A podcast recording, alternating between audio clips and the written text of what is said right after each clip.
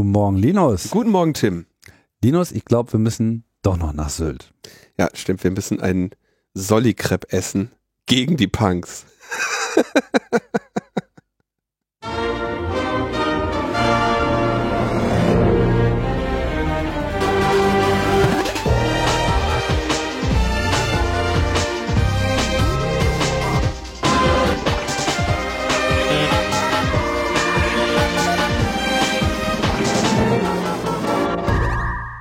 Blogbuch Netzpolitik Nummer 433 findet sich zusammen am 27. Juni 2022. Jetzt habe ich schon wieder gemacht.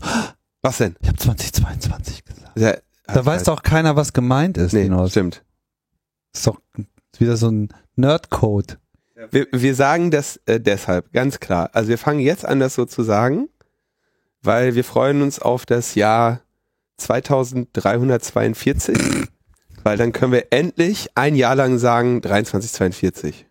Deswegen machen wir das so und nicht anders. Dramatische Szenen in Sylt, auf Sylt. Ja. Das ist äh, Die pinkeln in den Brunnen. ja jetzt nicht mehr, jetzt äh, doch immer noch, ne? Der nur Bauzaun, der hat nicht geholfen. und jetzt kommen sie aus Soli, wir wir müssen jetzt einen Solli-Crepe essen, weil die Sylt-Urlauber trauen sich nicht mehr an den Crepe-Stand.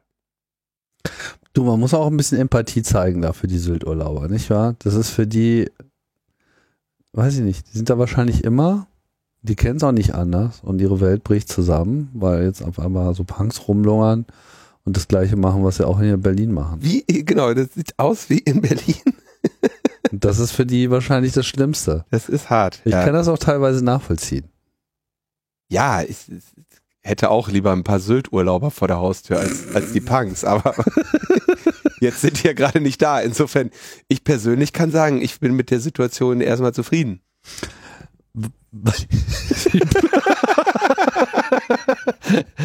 Endlich stinkt's nicht mehr so im Hauseingang.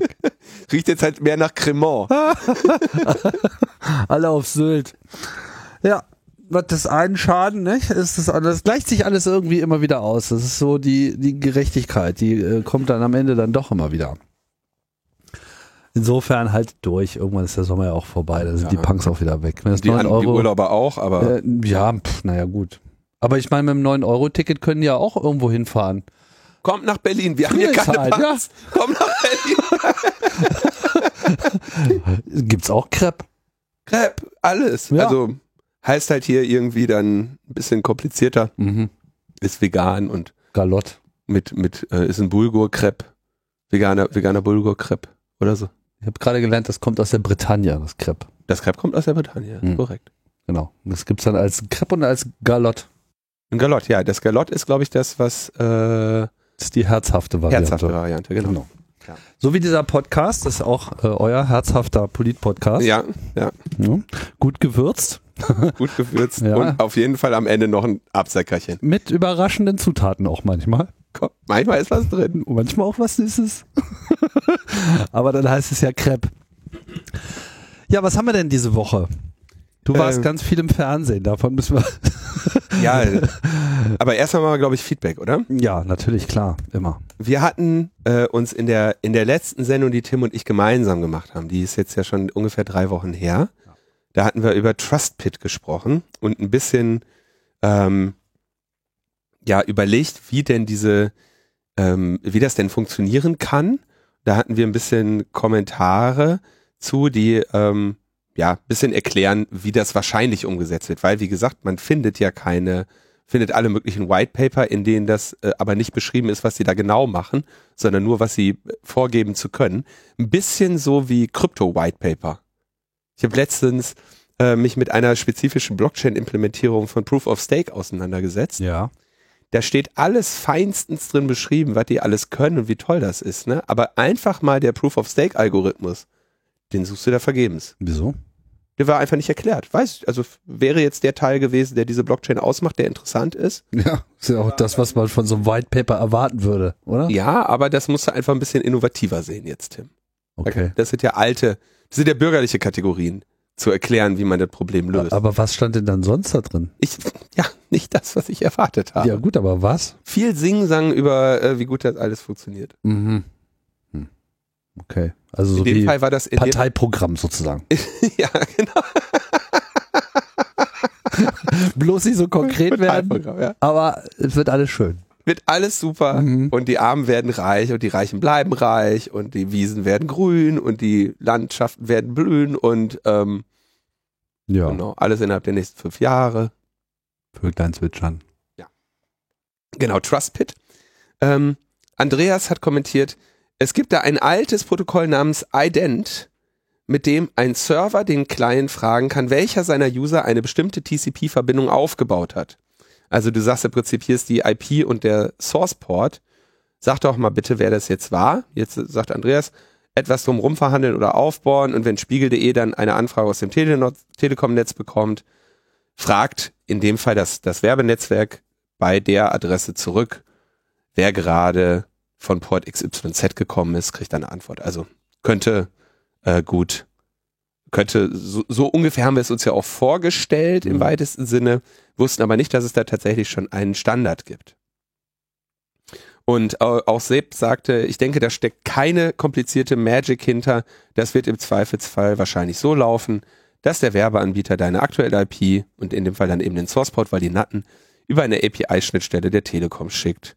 Telekom schaut danach und gibt dir was zurück. Ja, ähm, tolle Idee. Ähm, dann hatten wir über die Cell Broadcast Probleme in Deutschland gesprochen. Und ich habe ja gesagt, na ja, da gibt's doch Standards für und ich kann mir einfach irgendwie nicht ganz vorstellen, äh, dass das, dass es jetzt zu Problemen führt. Und da kommentiert Dennis, schaut mal hier im letzten Absatz, Deutschland geht mal wieder einen Sonderweg und will vierstellige statt dreistellige Cell Broadcast IDs und daher gibt es dann die eingeschränkte Gerätebasis. Das ist bei solchen Protokollen, gerade im Mobilfunknetz, tatsächlich ein Problem. Da kommen die nicht so einfach mit um. Wenn du jetzt eine ID-Range änderst, weil das eben gerne auf unterster Ebene äh, sehr stark spezifizierte Protokolle sind, ne, die sich an, also sehr genau daran halten, wie groß ein Feld ist. Wenn da also jetzt jemand einen neueren Standard nimmt und sagt, übrigens, jetzt haben wir nicht mehr dreistellige IDs, sondern vierstellige, dann klar kann das sein, dass ältere Geräte sagen, da kommen wir nicht mit zurecht. Also ältere Infrastruktur aus dem Mobilfunksystem, die aus zahlreichen, von zahlreichen Providern zusammengekauft, also Herstellern zusammengekauft, also in Deutschland sind es nicht so viele, also da hast was weiß ich, also Ericsson, wahrscheinlich Siemens ein bisschen und dieses und jenes und äh, die Chinesen haben sie alle rausgeschmissen, ne? Ja, also hier Thomas Kuhn von der Wirtschaftswoche hat das tatsächlich auf Twitter veröffentlicht, die Computerbild zitiert das. Auf Twitter schreibt er, dass die meisten Handys nur dreistellige äh, Cell Broadcast Message IDs verarbeiten können. Damit hast du halt 999. Deutschland plant jedoch mit vierstelligen. Dabei soll es sich nicht um die einzige Besonderheit handeln, warum Deutschland einfach nicht die bestehenden und gut erprobten Modelle aus anderen europäischen Ländern übernimmt, ist schleierhaft. Ja, klar, das ist äh, in der Regel äh, schleierhaft, aber äh, das ist, würde ich sagen, ein ganz klassischer Fall von NIHS, dem Not Invented Here Syndrome. Lukas sagte dann noch, als niederländischer Grenzgänger, der seine Geräte bisher ausschließlich in Deutschland gekauft hat, kann ich bestätigen, dass die Cell Broadcast Meldungen der Niederländer sowohl auf iPhone als auch auf älteren Android-Geräten tadellos funktionieren. Sollte Deutschland nicht wieder irgendeinen Murks machen und sich an den Standard halten, sehe ich nicht, weshalb es bei der Einführung zu Problemen kommen sollte. Ja, aber eben unter der Annahme, dass Deutschland keinen Murks macht, ähm, was eben sich mal hier wieder als die nicht korrekte Annahme erwiesen hat. Na, mal gucken, ob das wirklich so kommt. Also, ich meine jetzt auf, auf einen Standard zu setzen, der jetzt erst mit Betriebssystemen für Smartphones, die in diesem Jahr rauskommen, zu setzen, kannst äh, du auch eine App machen. Ja, dann kannst du auch sein lassen. Also ich Ja, meine, das weiß jetzt nicht genau, wo da die Limitierung bei drei Stellen äh, ist. Ich meine, was, was kodieren denn diese IDs? Die, die Art der Warnung? Wie viele unterschiedliche Arten von Warnungen wollen sie denn da äh, machen, nachdem sie noch nicht mal eine rübergebracht haben Das bisher? ist zum Heulen. Ja. Dann, dann hatte ich, äh, als wir über Verordnungen und Richtlinien sprachen, gesagt, dass sie in der Regel einen äh, eine Harmonisierung des Marktes dahingehend sagen, dass ein Bereich definiert wird, der zu regeln ist. Und ich habe in einem Nebensatz gesagt, dass jetzt auch eine Übererfüllung üblicherweise verhindert wird, werden soll dadurch. Also wenn du jetzt beispielsweise eine Verordnung also, du hättest, sprichst jetzt von der EU. Genau, wenn du jetzt also eine Richtlinie hättest, die sagt, ein Gesetz muss kommen, oder auch eine Verordnung, die sagt, so exakt ist es, dann war meine Behauptung eine Übererfüllung. Also zu sagen, wir speichern nicht, wie in der Richtlinie steht, drei Monate, sondern sechs, würde auch quasi im Rahmen der Harmonisierung verhindert. Da korrigiert mich Roman und sagt, du sprachst von einer verbotenen Übererfüllung. Das ist äh, nicht korrekt. Das EU-Sekundärrecht will regelmäßig einen Mindeststandard setzen, der nicht unterschritten soll. Schärfere Regelungen im nationalen Recht sind aber durchaus möglich. Er nennt dann auch noch ein paar Beispiele dafür, wo es also auch im Fernabsatzgesetz zum Beispiel der deutsche Gesetzgeber über die Vorgaben der Richtlinie hinausgegangen wäre oder wollte und das wäre auch zulässig gewesen. Und es gibt äh, also quasi äh, relativ normal, dass nicht die Reichweite der Umsetzung begrenzt wird, sondern nur ein Mindestmaß der Umsetzung definiert wird. Also da habe ich was Falsches gesagt. Ja, mit anderen Worten, man darf übererfüllen, man darf noch genau, mindest, äh, alles noch strenger machen. Genau, harmonisiert wird der Mindestanspruch, damit wegen, wenigstens die Baseline äh, EU e harmonisiert ist, aber nicht eine Übererfüllung. Und leuchtet auch ein, warum man im Sinne eines äh, ewig wachsenden Überwachungsstaates äh, das so machen würde. So. Und dann bist du mal wieder rumgereicht worden und musstest dich schminken lassen. Ja, ich war bei Markus Lanz. Mhm. Nach längerer Zeit mal wieder. Letztes Mal war ich da zur. Wie lange ist das schon her? Corona-Warn-App. Da war ich 20, ja, irgendwann 2020 war ich das letzte Mal. Mhm. mhm. Und ähm, ja, hm, die Landseinladungen kommen ja immer sehr kurzfristig und da muss man seine Tage oder Reisen umbuchen, um da noch hinzukommen. War auf, auf verschiedene Weisen eine äh, etwas besondere Sendung, weil. Wo wird das aufgenommen? In Hamburg.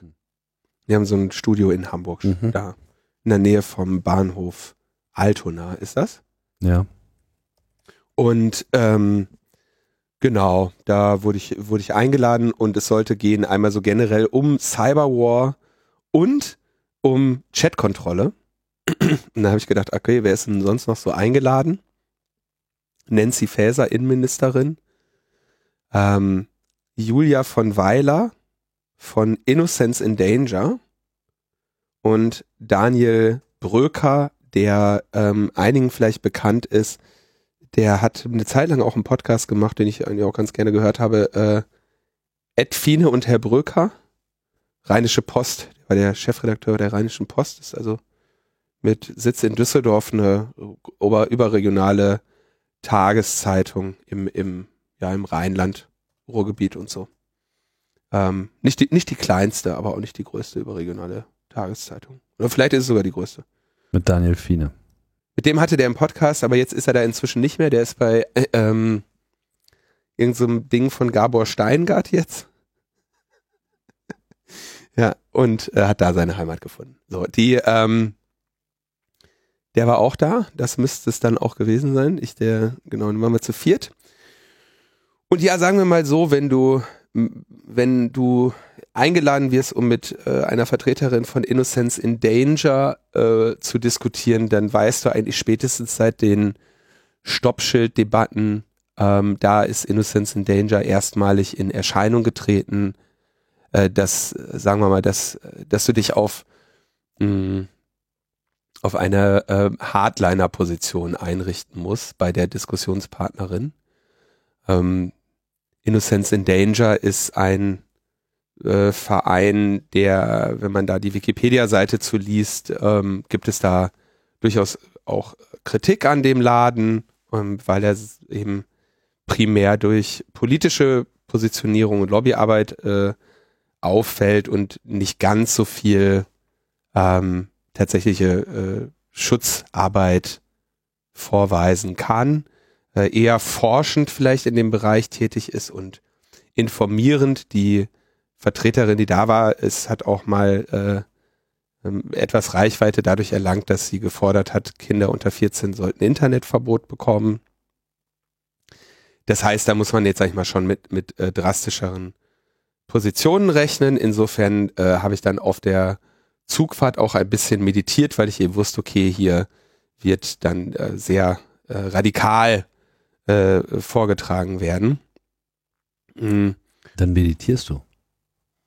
Wie sieht das aus? Naja, also du musst ja, also es war meine Erwartung, dass die Frau Weiler jemandem in der Sendung und der beste geeignete Kandidat wäre wahrscheinlich ich, äh, Täterschutz vorwerfen würde. Ne? Das ist ja die, ähm, das ist ja klares, äh, naheliegendes Argument, wenn du in diesem Bereich argumentierst, ne? dass dann, wenn du jetzt sagst, ja, wir möchten gerne ähm, hier vielleicht nicht eine Vollüberwachung der Gesellschaft haben, dass das ja dann den Tätern hilft und dass du den, den Datenschutz über den Kinderschutz stellst. Und äh, beide Argumente wurden auch vorgetragen, Datenschutz über Kinderschutz von dem Herrn Bröker und den Täterschutzvorwurf hat aber dann die Frau Weiler, Frau von Weiler am Ende der Nancy Faeser gemacht. Äh, ja, äh, insofern lief das am, am Ende ganz gut. Es war, sag mal, leider äh, ist in diesem Themenbereich, oder ich war, war glaube ich, sehr froh, dass ich eingeladen war in der Sendung und vielleicht ein bisschen technische Hintergründe geben konnte, was geht und was nicht und bin, bin erstaunlich zufrieden, weil diese Sendung, ich glaube, wenn man sich die anschaut und wenn man ein bisschen äh, eben guckt, was das eigentlich für ein Setup ist, hätte, war eigentlich sehr gut geeignet, mich da vor versammelter Mannschaft ans Kreuz zu nageln. Das hat halt, glaube ich, aus primär zwei Gründen äh, sich so nicht ausgespielt. Das eine ist, dass der Markus Lanz eben durchaus, äh, ja, wenn starke Überwachungsmethoden gefordert werden, die auch selber kritisch sieht und entsprechend sich auch ähm, detailliert damit auseinandergesetzt hat, was äh, eben sehr nett war. Ähm, ja, und das, äh, das andere ist, dass sie dann eben die Nancy Faeser angemacht haben. äh, äh, ja, also es ist, glaube ich, ganz gut gelaufen. Und wer, ja, wer, wenn man das mal unter dem Vorzeichen schaut, wie schief die hätte gehen können, für mich die Sendung, kann man, glaube ich, verstehen, dass ich da sehr zufrieden rausgekommen bin. Ich war gerade etwas verwirrt, ob des Namens, weil jetzt hast du von Weiler gesagt, dann habe ich Zuweiler gelesen und tatsächlich heißt die Dame offensichtlich Julia Freifrau von und Zuweiler. Und das ist auch nur eine von denen, die da äh, bei Innocence and Danger äh, aktiv sind, komplizierten Namen haben. Den anderen kennst du wahrscheinlich auch, nämlich. Das ist die Gründerin, nämlich die gute Frau von und zu Gutenberg. Genau, Stefanie Anna Charlotte Buhl, freie Frau von und zu Gutenberg. Ja, die, ähm, also diese Innocence in Danger, schau mal aufs Gründungsdatum. Aber was heißt denn das eigentlich von und zu? Das, das ist, ist irgendwas okay. mit Adel, das, das ist statt Doktortitel angeboren. Äh, guck mal bitte kurz, also ohne Leistung. Und schau mal kurz, ob die, ähm, ob, ob, wann das Gründungsdatum von Innocence in Danger ist. Mhm. Das müsste irgendwo 2010, 11. Das muss kurz vor dieser ganzen Zensursula-Geschichte ja, gewesen ja, das sein, oder? war nämlich plötzlich dann da. Ja, es war auf einmal da. Ähm, ja, nee, tatsächlich ist es schon ein bisschen älter. Oh, also echt, während einer UNESCO-Pressekonferenz in Paris schloss sich 1999 eine Gruppe zusammen, die sich 2000 als international ausgerichtete Organisation gründete. Die Aktivitäten erfolgen über nationale Vereine in der Schweiz, Deutschland, Kolumbien, Frankreich, UK und USA. Mhm. Mit anderen Worten kann sein, dass die deutsche äh, Niederlassung später kam. Ähm, 2003. Ja, genau. Ja, okay. Also man kann sich über den Verein informieren.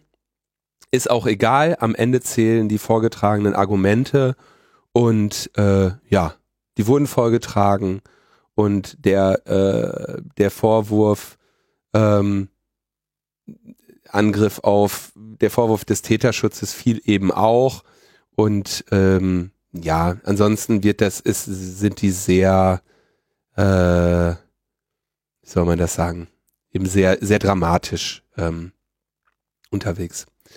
Es gab dann noch im, im weiteren Gespräch äh, so eine so eine Diskussion, das war nach der Sendung, wo dann äh, vertreten wurde, es würden in Deutschland jährlich eine Million Kinder missbraucht. Jetzt weiß ich auch, was das mit dem von und zu äh, auf sich hat. Äh, Vielleicht kann ich das ganz kurz. äh, Von und zu ist irgendeine Adelsgeschichte, ist ja völlig unerheblich.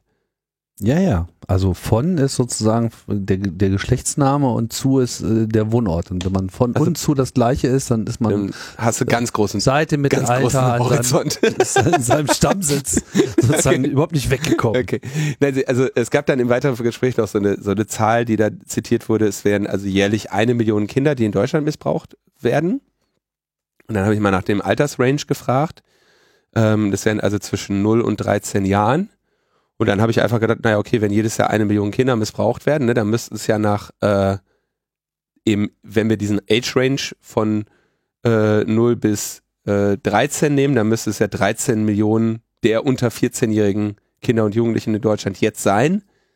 In Deutschland gibt's aber nur 10 Millionen unter 14. Ja, also das heißt, wenn du davon ausgehst, dass in Deutschland eine Million Kinder jährlich missbraucht würden, dann wären die eben nach zehn Jahren hättest du alle Kinder durch. Insofern kann die Zahl ja jetzt nicht so ganz stimmen. Kommen ja auch mal wieder neue dazu. Hast du das jetzt mit reingerechnet? Wäre ja egal. Kannst ja einen beliebigen Range nehmen. Ah. Die, also es kommen neue dazu, aber die werden ja, also erstaunlicherweise, Tim, auch wenn du als Vater das jetzt vielleicht dir gar nicht vorstellen kannst, Na, aber irgendwann wachsen die auch wieder raus. was? Ja. Dass das irgendwann vorbei, sagst du? Naja, es gibt auf jeden Fall nur 10 Millionen und wenn jährlich eine Million, Mhm. äh, dann würden halt sehr wenige äh, überhaupt äh, das 13. Lebensjahr erreichen, ohne missbraucht zu werden. Und ich glaube, das ist wahrscheinlich nicht unbedingt der Fall. Naja, äh, ansonsten Sendung ganz gut gelaufen, glaube ich, und kann man sich mal anschauen. Ich fand's, äh, fand's ganz nett. Wir haben ansonsten auch über Cyberwar gesprochen. Ähm, da habe ich auch äh, kürzlich einen Vortrag zu gehalten, weil jedem, da werde ich relativ viel zugefragt auf Presse und so. Und da ist mir eigentlich mal in letzter Zeit so ein bisschen was aufgefallen. Weißt du, alle machen jetzt irgendwie ein Denken auf Cyberwar und hast du nicht gesehen, jetzt greifen die unsere kritische Infrastruktur an. Was aber in, oder jetzt gibt, der Russe hat uns, hat einen Portscan bei uns gemacht, jetzt geht Jetzt hier der los. Cyberwar los. Ja, und ich hatte hier schon mal in der Sendung erzählt, dass das so eben nicht funktioniert. Ne? Läuft bei uns ja unter Hackback-Rakete, war die Sendung, glaube ich, wo ich da relativ viel drüber erzählt habe. Was aber eigentlich die ganze Zeit keine Sau interessiert, ist, dass wir mit den Ransomware-Attacken natürlich die ganze Zeit Angriffe nicht auf kritische Infrastrukturen, sondern auf die Wirtschaft des Landes haben. Und dieser Teil, da guckt seit Jahren keiner hin. Ja, und das sind ja genau aus Russland kommende kriminelle Gruppen. Der ja schon viele Vorträge hier in der Hacken, habe ich das ja auch nochmal mit hier mit Gantcrap durchgespielt und so, wo die auch spezifisch russische, äh, russische Staatsbürger ausnehmen von den äh, Strafzahlungen. Mhm. Äh, was aber der Grund ist, nicht der Grund ist, dass das Patrioten sind, wie viele Leute äh, behaupten, sondern dass sie natürlich einfach keine Russ nicht der russischen ähm. Strafverfolgung anheimfallen wollen. Ja, also wenn du russische Unternehmen hackst, dann interessiert sich die russische Polizei für dich. Wenn du außerhalb von Russland Leute hackst, interessiert sich die russische Polizei nicht für dich. Wenn du in Russland wohnst, ist es gut, wenn die russische Polizei sich nicht für dich interessiert. Also äh, kümmerst du dich um Export. Und ähm, naja, da habe ich also ein bisschen mal darüber gesprochen, dass in Wirklichkeit, also wenn nun alle in heller Panik sind und sagen, oh mein Gott, der Russe hackt uns jetzt wegen Krieg, dann frage ich mich, warum die letzten sieben Jahre sich nicht darüber Gedanken gemacht haben, dass jeden Tag Unternehmen gehackt werden, alles lahmgelegt wird und wir wissen längst, wie sie es tun. Und die Annahme, dass jetzt staatliche russische Hacker anders vorgehen würden, die ist ja totaler Unsinn. Mit anderen Worten, wir wissen seit sieben Jahren, wie wir unsere Unternehmen schützen müssen, tun es nur nicht.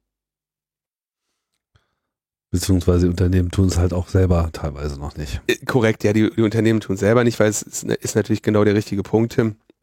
Kannst jetzt nicht dem Staat, äh, dem Staat ver zu verordnen, dass die Unternehmen jetzt Wiederherstellungs äh, Wiederanlaufkonzepte und Backups haben sollen. Das werden die schon selber müssen.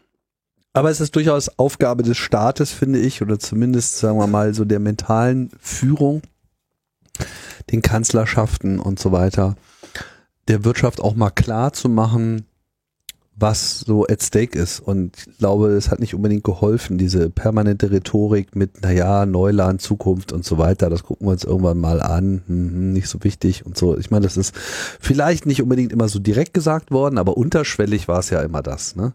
Absolut. Ne? Ger gerne, gerne, wenn es irgendwie Innovation ist und so und Blockchain und äh, blühende Landschaften und so weiter, da muss dann natürlich unbedingt reagiert werden.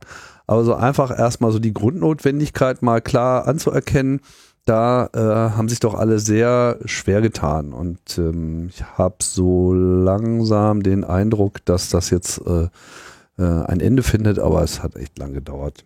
Übrigens auch die, ähm, also hier nehmen wir ein Beispiel, Meldung vom 23.06., vier Tage her, ja. Das kannst du inzwischen von der KI schreiben lassen. BSI-Chef warnt vor Hackerangriffen in Deutschland.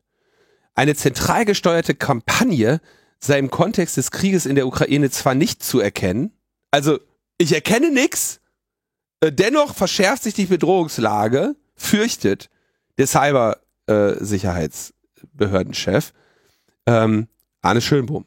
Nach dem Angriff Russlands auf die Ukraine hat sich die Bedrohung durch Cyberangriffe weiter verschärft. Bereits in, im Herbst hatte man in Teilen einer Alarmstufe Rot ausrufen müssen. Äh, la la la. Eine erhöhte abstrakte Gefährdung gibt's nämlich. Und äh, dann sprechen sie irgendwie über das, das äh, die IT-Systeme von Rosneft Deutschland äh, äh, gehackt wurden und die Täter werden immer professioneller. Ende der Meldung. So. Was fehlt? Wie sollen sich Unternehmen schützen? Womit ist zu rechnen? Ne, Im ersten Satz steht schon, es gibt keine Anzeichen, dass irgendwas passiert. Aber man könnte ja mal überlegen, ähm, hier sind die fünf Sachen, die wir gerne nahelegen würden, über das sich das Executive Level, das C-Level, der Geschäftsführer, der Mittelständler, wer auch immer Gedanken macht. Zum Beispiel, mach mal ein Backup. Äh, also ich meine, das wäre so etwas, wo ein äh, für die IT-Sicherheit verantwortlicher und Verbraucherschutz verantwortlicher Mensch jetzt hier mal eine Aussage geben könnte. Ne? Das Bundesamt für äh, Be Bevölkerungs- und Katastrophenschutz sagt ja auch, fünf Kilo Nüsse in den Keller, aufpasst, dass die Eichhörnchen nicht klauen, zehn Liter Wasser, Diesel, so viel wie ihr euch leisten könnt. So, ne, das, das sind ja, die, die geben einem ja Vorgaben. Aber hier hast du einfach nur äh, Cyber Cyber. Ja, und dann sitzen alle da und sind natürlich uninformiert und dann kommt eben auch die Nachfrage. Ähm, da bin ich auch froh drüber, dass das dann eben mal jemand äh, wie ich in dem ähm, in, in so eine Sendung kommt und dir wenigstens mal erklären kann, ja, womit, was habt ihr denn zu befürchten? Wie gehen denn die Angreifer vor? Und das ist das, was mich an dieser ganzen Cyberbranche auch so dermaßen ankotzt, dass da nie einer reinkommt und sagt, pass auf, so und so gehen die vor, so und so schütze dich am besten. Und das ist nicht am Ende ein Produkt. Und es mag ja auch oft so sein, dass die Systemadministrationen dieser ganzen Unternehmen äh, dieses Problem sehr wohl schon längst erkannt haben und vielleicht versucht haben, intern auch dafür zu lobbyieren, dass da mal die entsprechenden Mittel auch äh, angesetzt werden. So nach dem Motto, oh, die Administration ist aber sowieso schon so teuer, so viel Personal und so weiter. Und jetzt wollen sie auch noch teure Backup-Systeme haben und alles umbauen und so, das kostet ja alles nur Geld. Dass das hoch priorisiert wird, dass klar wird, dass das sozusagen etwas ist, was äh, potenziell vielleicht den Untergang des Unternehmens verhindern kann. Weil es gibt nicht so viele mittelständische Unternehmen, die sich äh, es leisten können, mal eine komplette Woche ähm, runtergefahren zu werden. Gut, das haben wir zwar jetzt während Corona durchaus auch gehabt, aber man hat ja auch gesehen, wie sehr alle politischen Bemühungen dahin gingen, genau das zu verhindern und die Unternehmen am Laufen zu lassen. Und wenn alle anderen Konkurrenten halt weiterlaufen, weil ihre Rechner gerade nicht äh, lachende Männchen anzeigen auf dem Bildschirm, naja, dann ne, ist die Konkurrenz halt auch schneller. Deswegen ist das einfach so etwas wie eine Feuerversicherung.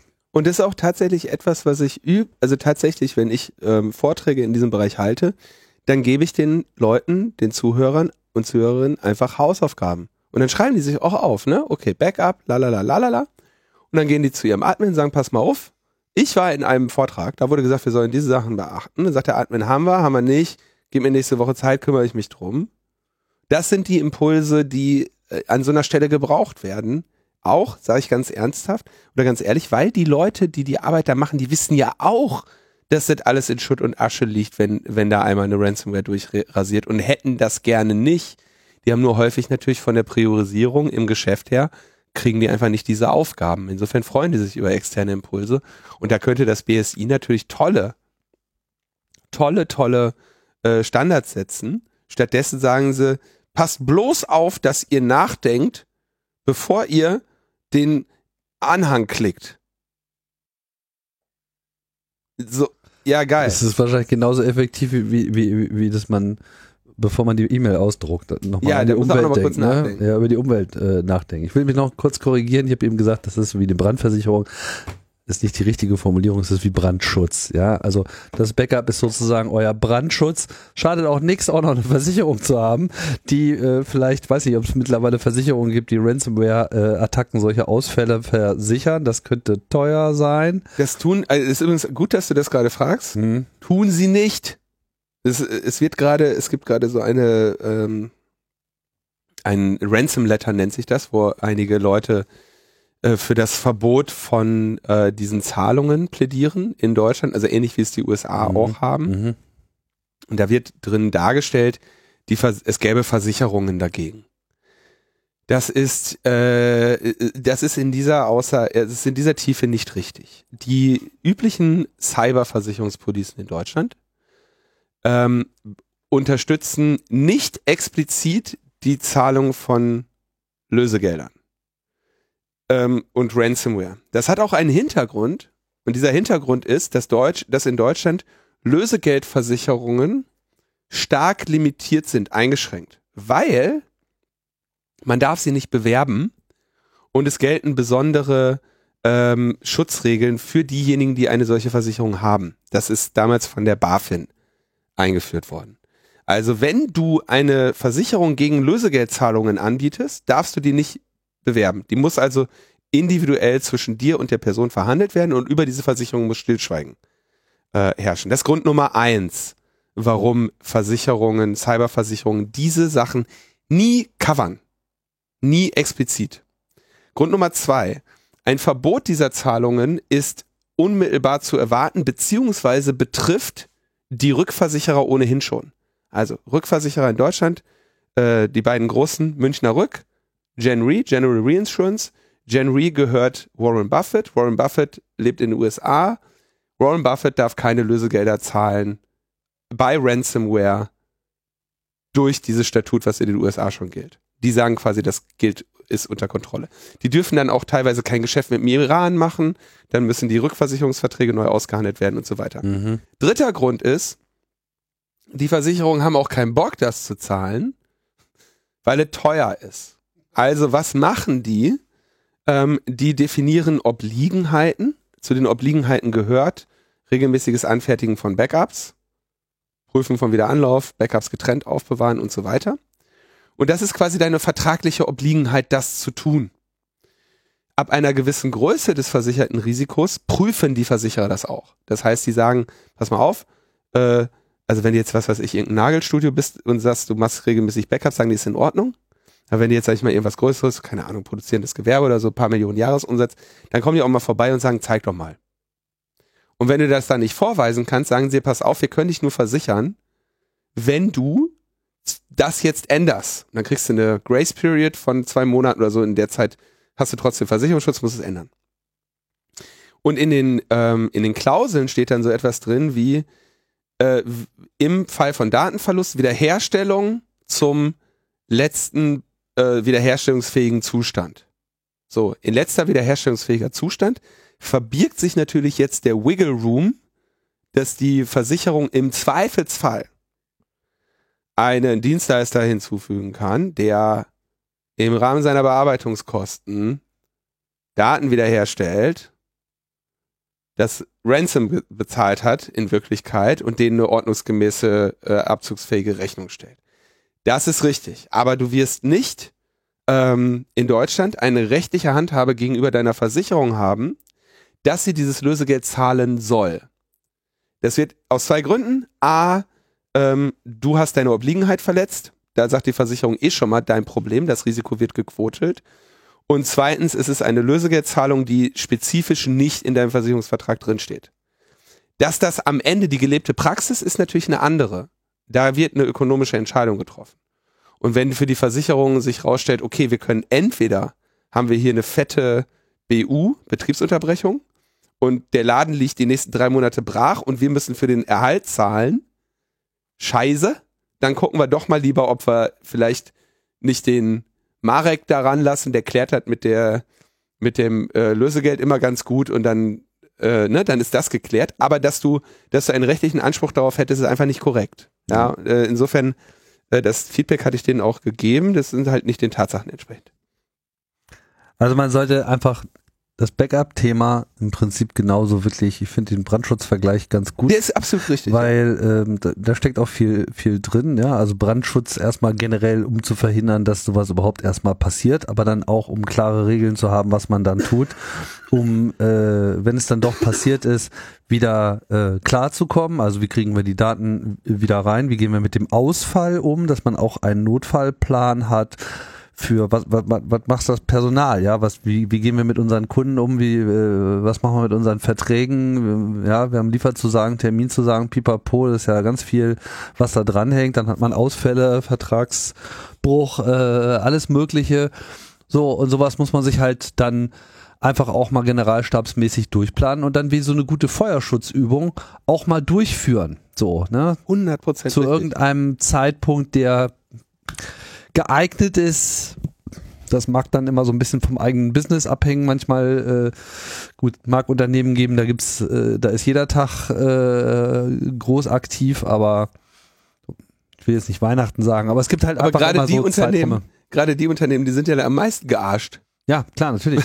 ja, ja, aber äh, sag ja nur, also irgendeinen Zeitpunkt muss man finden und umso öfter man das macht, umso besser ist das. So kleinteiliger kann man es vielleicht auch testen, ja, dass man also regional, äh, also Firmen regional begrenzt sozusagen nur eine Abteilung erstmal äh, wiederherstellt oder irgendwie sowas. Ne? Was wir zum Beispiel ähm kann, kann man, wenn es noch sagen, äh, weil klingt ja für viele Leute so disruptiv, ne? Oh Gott, jetzt müssen wir irgendwie Backup einspielen und so weiter. Ich meine, im Idealfall sind irgendwie alle eure Rechner Schrott. So, kauft euch einfach Spare, äh, so 20 Systeme, ja, die sozusagen stellvertretend sind für äh, alles, was wir haben, ist kaputt, konfisziert, liegt bei der Polizei, ist eingeschraubt, irgendwie kriegen wir nicht mehr gebootet, Firmware im Arsch. Kann ja alles Mögliche sein mit diesen Maschinen. Versucht einfach sozusagen auf separaten Computern aus euren Datenbeständen ein laufendes System hinzubekommen, ja, was im Zweifelsfall dann auch in, in den Live-Betrieb wieder mit eingreifen kann. Und wenn das funktioniert, dann seid ihr schon wieder relativ äh, safe, wenn die Kacke dann wirklich mal. Man kann sich ja mal anschauen, also ich nehme mal als, als Beispiel, was ich jetzt so beruflich zum Beispiel, wenn so ein Unternehmen von Ransomware betroffen war. Mhm. Ja? Und dann, dann stehen da äh, sehr nervöse, weinende Menschen und dann sagt man, okay Leute, was macht ihr hier? Da wird übrigens auch ähm, ja von vielen Vertretern in diesem Bereich Cyber der Eindruck erweckt, es fehle, es mangele dann unbedingt an den, an den Incident Response und Cyberfachleuten. Das stimmt zwar, aber deren Qualifikation wird da falsch äh, erfasst. Worum es eigentlich geht, ist, also kommst in irgendein Unternehmen rein, morgens, Montagmorgens um acht. Sagst, okay Leute, was ist los? Ja, alles kaputt. Okay. Was habt ihr denn hier? Ja, wir sind ein Unternehmen, wir machen dieses und jenes. Okay.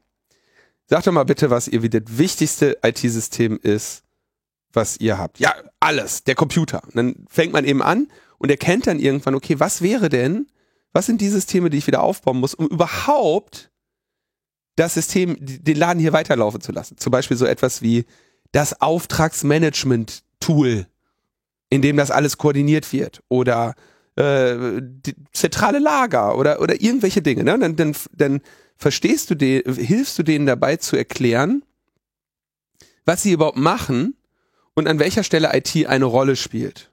So, dann kannst du irgendwann erkennen, die haben dann ähm, was weiß ich, fünf, sechs, von mir aus auch 20 Kernapplikationen, die sie wirklich brauchen. Ähm, wenn sie zehn davon wieder haben, können sie schon wieder in Notbetrieb gehen. Die Betriebsunterbrechung wird also, äh, geht zurück. Und die restlichen 20 sind irgendwie, was weiß ich, regulatorische Anforderungen oder was nicht alles, ja. Und dann kannst du sagen, alles klar, komm, das machen wir als allerletztes. Jetzt müssen wir erstmal gucken, dass die Bude hier wieder läuft. Ähm, ein Kollege von mir hat kürzlich einen Vortrag über seine Erfahrungen da gehalten, meinte dann irgendwie so, ähm, also da, da war ein Fall in einem Hotel. Und im Hotel ist natürlich zum Beispiel, weißt du, was bei denen das Problem war? Sie konnten keine Leute ein- und auschecken. Das ist scheiße. Weil der Rest von dem Hotel funktioniert ja erstmal ohne IT. Ja, also wenn du erstmal in der Lage bist, die Leute reinzulassen und denen, den, die in ihr Zimmer zu lassen, dann hast du schon mal einen größeren Teil des Problems geklärt. Ja, wenn du dann der Küche sagst, heute kein Internet, geht mal, äh, geht mal zu Aldi und seht zu, dass er hier was kocht für unsere Leute, dann hast du den größeren Teil des Betriebs, der steht schon wieder. Ja, also der läuft schon wieder. Und diese Vorarbeit mal zu leisten, so wenn Oder hier, verschlimmert sich zumindest nicht mehr. verschlimmert sich nicht. Wenn hier alles in Schutt und Asche liegt, was brauchen wir als erstes wieder? Und dann kannst du natürlich auch sagen, gut, dass das ähm, am Laufen bleibt, da setzen wir die meiste Zeit drauf. Und dann kannst du anfangen zu sagen, okay, wir trennen in unseren Backups zum Beispiel Systeme, Konfigurationen und Daten. Ja, also das, das Windows brauchen wir nicht zu sichern, das gibt es im Internet. So, wir brauchen die spezifischen Konfigurationen für den IIS oder für die für die Server, ja. Und da kommt ja dann auch interessanterweise, so werden ja auch heute Server administriert, dass du eben am Ende ein Playbook hast. Und wenn du das richtig, richtig gut raus hast, also die wenigsten haben es, ja, aber zumindest ich für meine 5, 6 Server, ich habe meine Backups, die liegen da. Und am Ende ist es eigentlich immer nur die Datenbank und vielleicht noch die Web-Applikation, die installiert werden muss. Dafür hast du Ansible Playbooks. Und wenn der Server weg ist, dann klicke ich mir einen neuen und installiere das da drauf. Fertig ist die Laube. Stelle aus dem alten Backup wieder her. Ne? So, aber in diesen, in diesen Reifheitsgrad muss er erstmal kommen, weil IT-Sicherheit eben kein Zustand ist, sondern ein Prozess. Wir sind total abgewichen, Tim. Ja, aber das ist, es ist, es ist ein schöner Exkurs und du hast gerade was echt Tolles gesagt. Was habe ich gesagt? Du hast gesagt, man kommt da rein und dann erklärst du ihnen, was sie überhaupt machen. Das ist wirklich, also das, das, die Erfahrung habe ich auch äh, gemacht, wenn ich das erste Mal in irgendeinen Laden kam, wo irgendein Computersystem lief, dass einfach dadurch, dass die Leute äh, ihr ganzes Unternehmen und ihren ganzen Betrieb nur noch über die Bedienung von Software erleben, dass sie eigentlich teilweise einfach oder vielleicht auch vollumfänglich eigentlich überhaupt gar nicht mehr wissen, was so der eigentliche Modus operandi ihres Unternehmens ist und was sind die wichtigen Prozesse und was sind die nicht so wichtigen Prozesse. Und es gibt diesen schönen Witz, der mir immer wieder einfällt, so, ja, hast du irgendwo so auf der Straße so eine größere Menschengruppe um irgendetwas herum versammelt und alle gucken irgendwie und dann gehst da so hin und sagst, ja, ja was ist denn hier überhaupt passiert? Und der andere sagt, na, naja, keine Ahnung, der Letzte, der es wusste, ist vor zehn Minuten gegangen. Und, und so, so kommt mir das sozusagen auch immer vor in diesen Unternehmen, dass sie einfach sozusagen geblendet sind, äh, äh, nur noch von, von, von, von diesen Systemen. Aber wenn du sie mal fragst, so, what is it, what you do here, ja, dass, dass sie dann einfach erstmal anfangen müssen nachzudenken und das so sich gar nicht herleiten können. Und das ist natürlich wirklich eine Schwäche und das ist auch eine, eine Dokumentationsschwäche quasi im Unternehmen als solch mal ganz unabhängig von den Computern, aber durch Software wird das natürlich alles noch viel komplexer. Ich würde nur, ich würde eine Sache ergänzen, die mir, die mir an der Stelle wichtig ist, so, wir erklären es ihnen nicht, sondern wir helfen denen dabei, es uns zu erklären. Ja, es rauszufinden Äh, die- sozusagen, ja. So, und, und das ist eine, eine, eine Übung, die könnten die jeden Abend einfach machen und dann erkennen, wo, was müssen sie schützen, was nicht. Und äh, das war auch der Punkt, den ich gerade noch machen wollte. Die eigentliche Expertise zur Lösung des Falles, die ist schon in dem Unternehmen drin. Die brauchen gar keine, äh, also die bräuchten keine IT-Security Consultants und Incident Responder. Die brauchen die aber natürlich, weil die ruhig sind, weil die ne, vielleicht ein bisschen Kompetenz ausstrahlen und sagen, und weil denen halt auch scheißegal ist, ja, deswegen sind die nicht so emotional. aber äh, also du brauchst sie als Krisenmanager, die Erfahrung im Umgang mit solchen Situationen haben. Aber du brauchst sie nicht, weil dir jetzt gerade irgendeine Kompetenz fehlt. Die Kompetenz zur Wiederherstellung des Betriebs, die liegt in der Regel bei den Admins, die den Laden da seit zehn Jahren regelmäßig einölen und entgegen aller Wahrscheinlichkeiten zehn Jahre am Laufen gelassen haben, bis er dann final eingekracht ist. Und dann redest du eben mit der Business-Seite, denen, die da wirklich das Geschäft machen, denen, die die IT machen und sagst, okay, in welcher Reihenfolge bootstrappen wir denn hier mal was Neues, damit der Laden wieder läuft. Und die Übung könnten die selber machen, wenn sie nicht so dram dramatisch drauf wären. Ja? Das heißt, wenn du das einfach mal vorher machst, könntest du das sehr viel günstiger haben und äh, in Ruhe klären. Okay, viel zu lange. Wir sind immer noch bei Markus Lanz. Immer noch? Ja. Tatsache. Dann verlassen wir diesen Bereich doch mal und äh, reden über nächstes Medienengagement. Ich, ich bin in die Fußstapfen von Danger Dan, Ronen Steinke, Gerhard Baum und Maiti Nguyen Kim getreten. Wow. Ja. Willst, willst du ja wohl mal meinen, ey. Da bist du platt war. Klingt so ein bisschen nach einem neuen YouTube-Kanal. Nee, ich war eingeladen bei Freiheit Deluxe, ähm, ein Podcast, äh, um dessen Titel ich hart neide, äh, mit Jagoda Marinic. Der ist ziemlich gut, höre ich ohnehin schon. Und äh, ja, da äh, hatte ich die große Freude, äh, zu Gast zu sein, habe ich auch mal verlinkt, war sehr, sehr schön, so ein bisschen auf eine Metaperspektive zu gehen. Der Podcast setzt sich eben mit äh, Freiheit auseinander, ist ein Thema, für das ich mich durchaus interessiere. Und natürlich auch mit den Menschen, die da zu Gast sind. Und äh, ja, den kann ich ohnehin äh, empfehlen und äh, habe mich auch sehr gefreut, da zu sein. Alright, bei HR2 Kultur. Genau, ja, HR2 Kultur, aber der ist schon eher vom vom äh, Branding her sehr, äh, also weniger HR-spezifisch als äh, Jagoda Marinic-spezifisch. Ne? Es ist relativ klar, dass sie da die, die äh, Hauptrolle spielt. Ja. Mhm, der, der ist äh, war sehr, schon sehr immer meine Meinung, dass auch die äh, öffentlichen, rechtlichen Radiosender äh, ihre eigene Podcast-Kultur entwickeln müssen. Ja. Und da gehört natürlich persönliche Prägung sehr dazu. Genau. Äh, Gibt's auf jeden Fall also online und dauert, boah, schneidige 109 Minuten. Habe ich nicht gehört. Tja. Aber du warst bestimmt sehr charmant und eloquent. Ich, hab, ich hab's versucht. Dann war ich noch, äh, dann bin ich noch in die Fußstapfen von äh, Luisa Neubauer und Katja Diel getreten. Das habe ich einfach. Das ja hm? wirklich das, das Upcoming der Shooting Star, wie man so schön sagt auf Deutsch, auch wenn das ja eigentlich das Verglühen schon vorhersagt. Ne? Das ist, äh, glaube ich, bei mir schon nur Verglühen. Wollte wollt ich nur gleich mal einordnen, nicht, dass du da so über. nee, ich war, und zwar war ich bei äh, Raul Krauthausen und äh, Benjamin Schwarz äh, ist, glaube ich, der Name zu Gast. Raul Krauthausen ist ja tatsächlich auch jemand, den du hattest den schon sehr früh auf dem Schirm. Du hast nämlich mal mit dem ein CRE gemacht, ne? Mhm. Über Wheelmap. Ja, kenne ihn schon ziemlich lange, weil er war früher bei Fritz auch. Stimmt, der war mal bei Fritz. Also im, im, im damals, glaube ich, im, im Website-Team oder so. Also der hat ja äh, da an der in Potsdam studiert und war ja schon immer so ein total äh, krasser, aufgeweckter Typ. Ja. So, ja, also äh, natürlich äh, seine Erscheinung, wer ihn gesehen hat, so äh, mit, mit, seiner Glasknochenkrankheit, äh, mit seinem Rollstuhl gut unterwegs, aber ich kenne wenig Leute, die so viel Ak Aktionen Aktivismus ist nicht das richtige Wort, Aktivität. Aktivismus, Aktivität. Ja, Aktivismus versprühen. Also der ist immer so, äh, immer schon wieder so eine Straßenecke weiter, was man sonst noch machen könnte. Der hat so dermaßen viele Projekte losgetreten. Wheelmap ist ja nur ein Beispiel, dann hier auch diese ganze Sozialhelden, äh, ist er da eigentlich auch Gründer? Ja, genau, das ist sein großes Projekt eigentlich, Sozialhelden, ne, so die diese ganzen Tafelprojekte losgetreten haben. Also das ist ein, ein, ein ganzes Universum.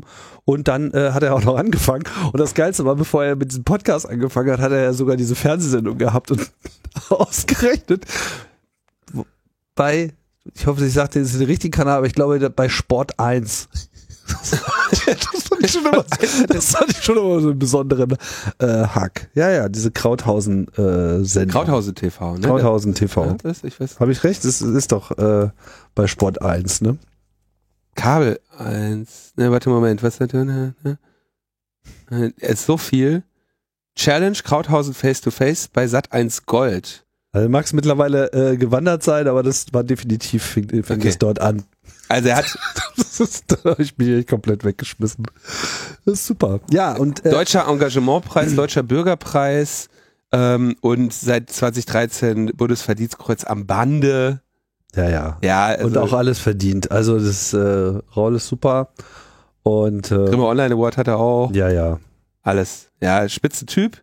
Und genau, entsprechend habe ich mich da natürlich auch sehr gefreut, weil übrigens der, der Podcast-Titel hier, ähm, wie kann ich was bewegen, ist ja auch, wenn ich das jetzt so richtig äh, sehe, auch nur so ein Nachklapp vom Buch, was sie zusammengeschrieben haben. ja, das, also, da, da, fühlt man sich dann gleich schlecht immer. Ja, das ist, äh, genau, wie kann ich was bewegen? Genau, Benjamin Schwarz, das Buch können wir auch nochmal verlinken hier. Und äh, ja, genau, da war ich zu Gast, das war äh, etwas kürzer der Podcast. ist aber noch nicht online, oder? Nee, der ist auch noch nicht online. Ich vermute, die sind da ähm, werden da noch ein bisschen. Es war bei der der der Podcast mit äh, Jagoda hat auch ein bisschen gedauert, bis der dann da veröffentlicht wird. Die haben dann da Leute für und die arbeiten halt nicht so schnell wie wir. Okay, sieht nach einem zwei Wochen äh, Rhythmus aus. Letzter war 21. Juni, kann also noch zwei Wochen dauern, bis er rauskommt. Ja, aber genau, das war auch sehr nett und auch den Podcast kann man natürlich empfehlen. Raul auf dem Schirm zu haben, ist ohnehin nahegelegt. Ey, das war auch noch krass. Der hatte, äh, ist jetzt ja kein Geheimnis. Der wurde ja angefahren wie, was, wo? Auf in Kreuzberg vom SUV. Nein. Mit seinem Rollstuhl. Ach, echt? Naja. Das habe ich nicht. Hatte er, hatte er auf Twitter dann auch, es war wenige Tage davor. Und äh, äh, hatte dann irgendwie, also hatte so ungefähr der Rollstuhl von ihm ist natürlich relativ schwer, weil er natürlich das feinste Gerät hat. Mittlerweile, mit ja. entsprechendem Mhm. Akku und so. Das Der ist super, wenn man den auf Konferenzen trifft, der hat immer einen USB-Ladeport dabei. Ich hab, ich sag mal so, ich will ihm jetzt nichts unterstellen, dem guten Raul, ne? Aber so wie ich den manchmal durch die Gegend fahren sehe, ne? Könnte ich mir vorstellen, dass der über den USB-Port auch ein paar Sachen an dem Rollstuhl noch, sag ich mal, individuell eingestellt hat. Nein, aber wirklich ein tragischer Fall, der wurde, oder ein, ein tragischer Fall mit sehr glücklichem Ausgang, der wurde von so einem SUV auf dem Bürgersteig mitgenommen, ne? Auf dem Ja, Bürgersteig. hat auch sich noch. dabei auch äh, schwer verletzt, weil er jetzt ja auch äh, Aua. äh, die, ähm, ich habe jetzt leider den richtigen Namen vergessen der Krankheit. Er hat ja, Glasknochenkrankheit ist das. ist der, also ist der, ja, ist dieser, äh, äh, ähm, wie So- nennt man das, Volksmund. Volksmund äh, Osteogenesis imperfecta. Ja, da hat er also entsprechend natürlich trotz, also obwohl er zum Glück nicht überfahren wurde, sondern der Rollstuhl halt die Stabilität gehalten hat und Ja. auch die kinetische Energie größtenteils aufgenommen hat, jetzt im Arsch ist, ähm, hat er sich dabei auch äh, durchaus nennenswert verletzt, aber er hat dann doch den, den Podcast mit mir gemacht. Das war Mhm. äh, sehr cool. Ja, aber der hat jetzt auch die nächsten Monate Ärger, weil, wenn ich das richtig verstanden habe, der Podcast eine Lieferabhängigkeit aus der, U äh, der Podcast, der Rollstuhl eine Lieferabhängigkeit aus der Ukraine hat. Ah, Gott. Oh Ja, kann man sich in dem Podcast anhören. Ich will jetzt nicht jetzt, jetzt nur mir erzählt, ich will jetzt keine Rumors weiterbringen. Äh, man kann sich das auf, auf Twitter anschauen. Er ist ja sehr aktiv da auch und kann auch auf jeden Fall empfehlen, Genau. ihm zu folgen. Und es ist immer interessant, was er. Wheelmap hätten wir jetzt auch nochmal wenigstens erklären sollen. Da hat er sich nämlich damit auseinandergesetzt, zu mappen, welche Stationen im Berliner ÖPNV Es ging nicht nur um ÖPNV, es ging generell um öffentliche Einrichtungen, Cafés, Hm. Restaurants, Zugänglichkeit. Äh, das heißt, Wheelmap ist einfach eine App, die du runterladen kannst und dann kannst du quasi für Orte so ein einfaches Tagging machen.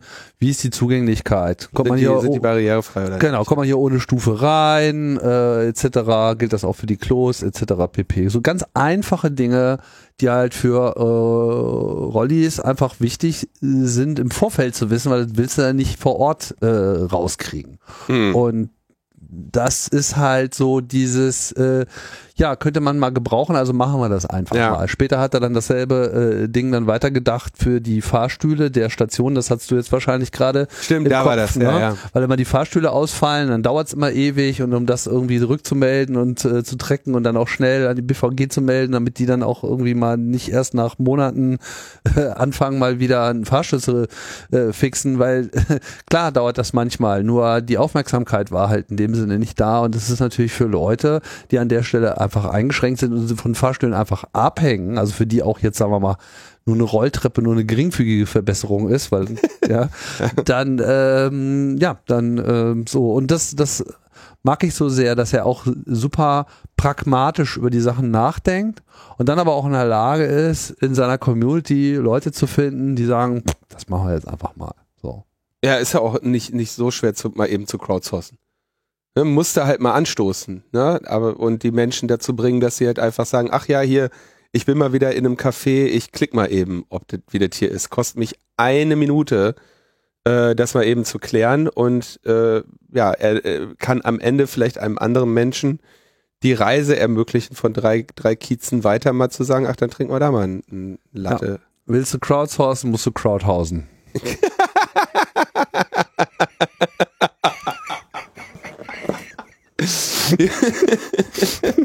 Jo. äh, das stimmt. Ich glaube, damit haben wir äh, Raul jetzt auch ehrlich mal gefeatured.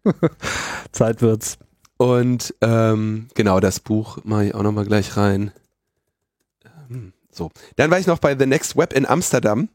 Das war lustig, ich war längere Zeit nicht in Amsterdam, habe ich da eine, eine Konfer äh, den Vortrag gehalten. Auf englische Sprache, natürlich nach Linus Schamanier äh, auf der Hinreise noch schnell die Folien geklickt.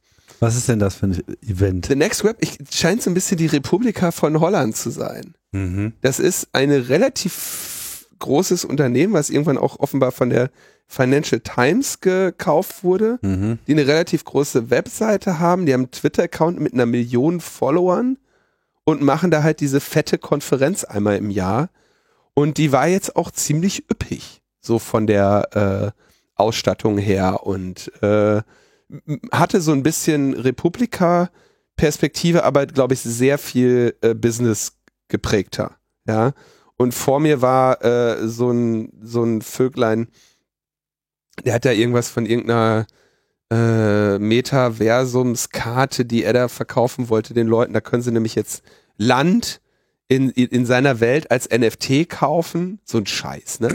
Und dann haben sie immer dann, und das ist alles total geil.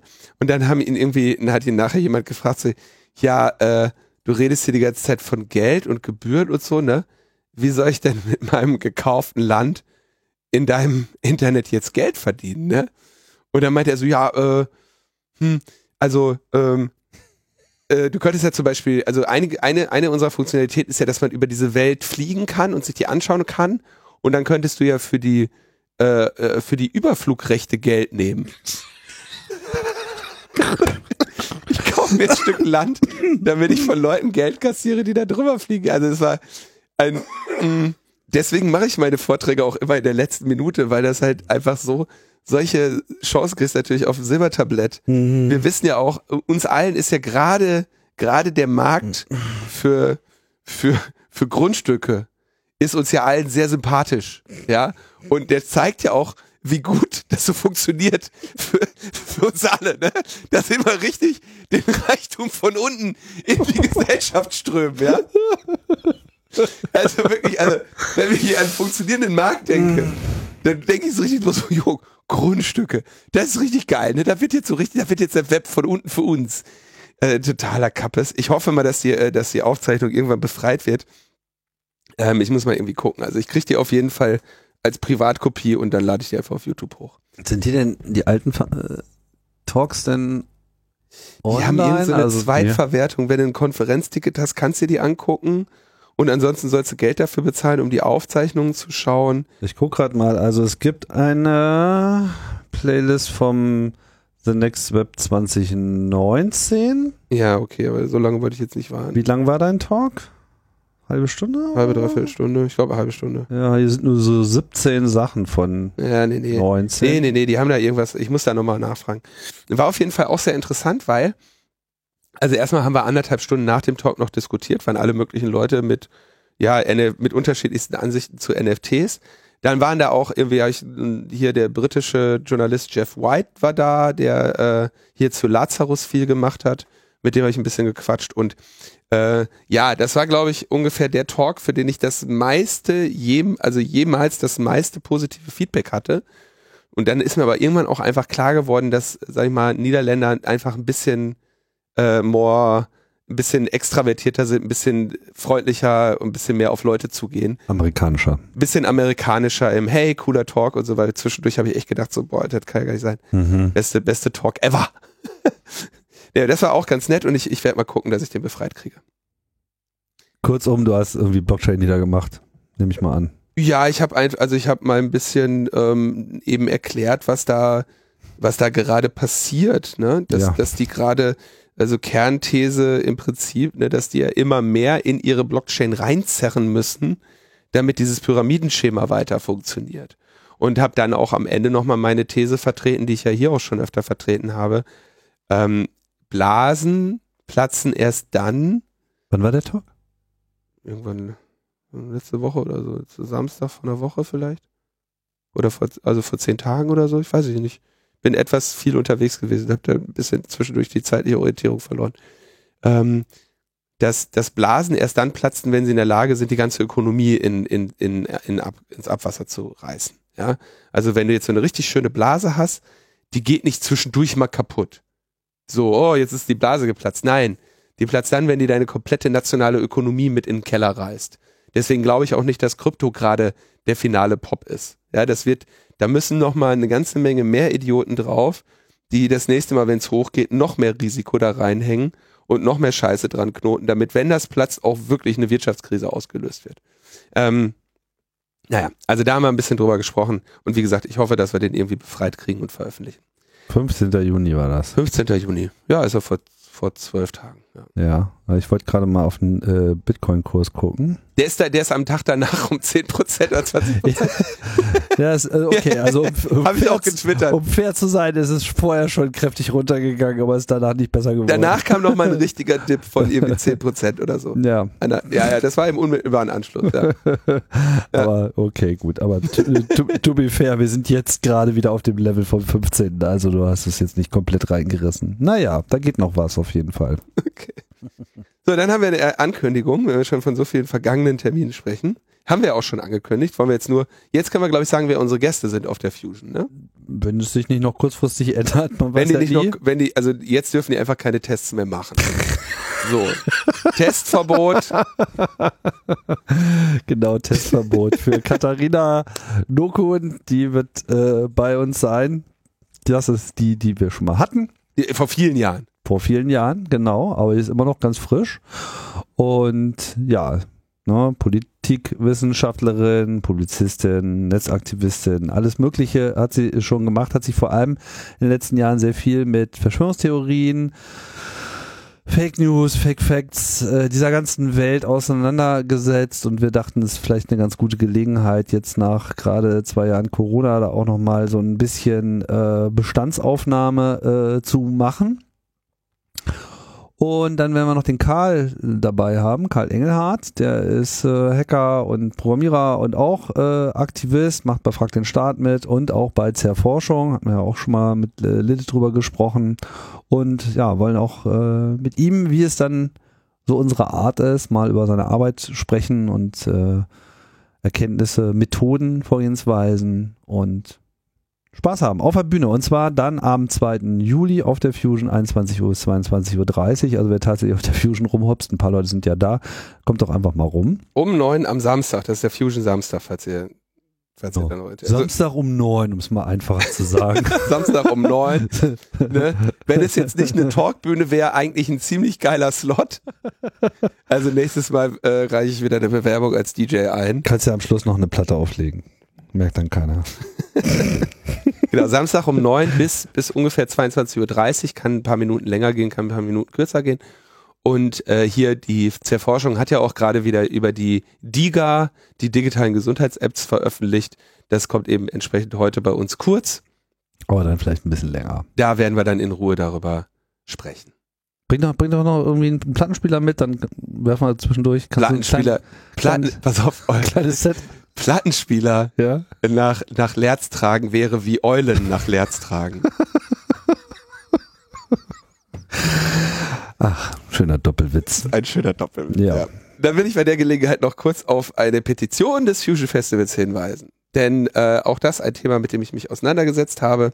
Ähm, wissen ja einige, dass ich äh, mit dem Kulturkosmos in Lerz da äh, immer mal wieder aktiv bin ähm, im Bereich der Öffentlichkeitsarbeit und entsprechend haben wir hier auch ein bisschen drüber gesprochen damals, ähm, in, in verschiedenen Bereichen hier auch darüber gesprochen weil es damals, 2019, vor den, ähm, vor den, vor der Pandemie, ähm, quasi ein, ein Problem gab, das mehrere Festivals betroffen hat und das betraf äh, Nacktaufnahmen von Besucherinnen, die dann im Internet veröffentlicht wurden. Ähm, es gab einmal diesen Fall, der äh, das Festival Monis Rache betraf. Da waren versteckte Kameras auf den Dixies angebracht worden. Ähm, das ist nicht dieser Fall, von dem ich jetzt spreche, sondern in Lerz ist von einem anderen Täter ähm, mit einer versteckten Kamera eben der Duschbereich gefilmt worden. Ähm, wir haben dann ähm, uns mit einem Anwalt auseinandergesetzt. Wir haben über Strafanzeige tatsächlich sogar den Täter identifizieren können. Und ähm, wir haben dann, da sind wir natürlich davon ausgegangen, dass der jetzt seiner einer Strafe zugeführt wird. Und dann wurde aber, wurden wir darüber in Kenntnis gesetzt, dass das, was der getan hat, nicht illegal war. Denn ähm, du darfst Leute, die nackt in der Öffentlichkeit im weitesten Sinne sind, darfst du fotografieren. Und solange die nicht persönlich sich dagegen aussprechen, darfst du auch die Bilder davon veröffentlichen. Mit anderen Worten, du kannst, also sagen wir mal in einer Situation Sauna, in einer Situation FKK-Strand, in einer Situation öffentliche Dusche im Schwimmbad, darfst du hingehen, kannst diese Menschen fotografieren und kannst sie nachher als Wix-Vorlagen ins Internet stellen. Dann kann sogar die Polizei kommen und dann gehst du straffrei aus, weil du kein Gesetz gebrochen hast. Hm. Erstaunlicher Sachverhalt, schwer vorstellbar. Ist Na, aber so. Ist aber so. Ähm, und der äh, tatsächlich die Einschränkung, äh, wo das jetzt nicht mehr erlaubt wäre, wäre zum Beispiel, du bist in einem vollständig geschlossenen Raum wie einer Toilette, also dieser Fall auf dem Festival Monis Rache, der war verboten, weil der Raum vollständig geschlossen war. Oder zum Beispiel bei dir zu Hause, ne? Wenn du in deinem eigenen Raum bist äh, äh, und würdest dann da gefilmt werden, auch nicht erlaubt. Ähm, aber das heißt, hier ist quasi in diesem, also es, du musst dich in einem gegen Einblick besonders geschützten Raum befinden. Nur dann ist es äh, illegal. Also Sauna, Dusche in Schwimmbädern, Badesee, FKK-Strand, alles völlig legal. Kannst du nichts gegen machen. Du könntest dann noch gegen die Verbreitung des Bildes, könntest du allenfalls über das Kunsturhebergesetz vorgehen, um dann eben hier dein, ähm, ja, dieses, äh, diese, äh, diese Recht an deinem, das Recht an deiner, an deinem Körper als Kunstwerk und dessen Verbreitung äh, geltend zu machen. Und dann gab es diesen, ähm, diesen Upskirting-Paragraph, der dann nämlich, ich glaube, Ende 2019, oder nee, war das schon 20, nee, das war 2020, wurde dieser Upskirting-Paragraph besprochen. Das war eine große Petition, auch mit wichtigen Zielen, weil Leute unter den Rock zu fotografieren, war auch nicht verboten. Das musste dann 2020, ähm, glaube ich, war das, verboten werden. Und zwar mit dem Upskirting und Downblousing-Paragraph, der dann eben sagt, dass du nicht Körperstellen, also wenn du Körperstellen fotografierst, die bedeckt sind, dann ist es auch strafbar. Das war die Änderung vom äh, durch den Upskirting-Paragraph. Ja, so vorher durftest du Leuten auch unter den Rock fotografieren und die Bilder veröffentlichen. Gültig seit 1. Januar 21. Gültig 21, dann war die, dann war nämlich die ganze mhm. äh, Situation äh, 2020. Da hatte der, der Kulturkosmos beziehungsweise der Anwalt des Kulturkosmos eine entsprechende Sachverständigen-Forderung, ähm, Auskunft nochmal äh, beigetragen und hat gesagt, hier, wir möchten, dass bei diesem, das, also das Upskirting-Ding geht nicht weit genug, verbietet doch einfach Nacktaufnahmen ohne äh, Konsens. Und äh, da wurde eben der, der 184k StGB muss eben alle unbefugten Aufnahmen des unbekleideten Intimbereichs ähm, betreffen, ohne irgendwelche Ausnahmen oder Spezifikationen, die dazu führen, dass andere Dinge ähm, nicht erf äh, erfüllt sind. Das hat damals, da waren wir zu spät. Ja, der, der, die Auskunft und die Forderung haben wir erst quasi, da war schon die Ausschusssitzung und dann war das Ding kurz danach im, äh, im, äh, Bundestags, äh, im Bundestag und dann wurde halt gesagt, nee, wir müssen das jetzt entscheiden und hier dieses, das größere Problem zu lösen, das müssen wir in einem separaten äh, Prozess machen, weil das Upskirting jetzt zu wichtig ist.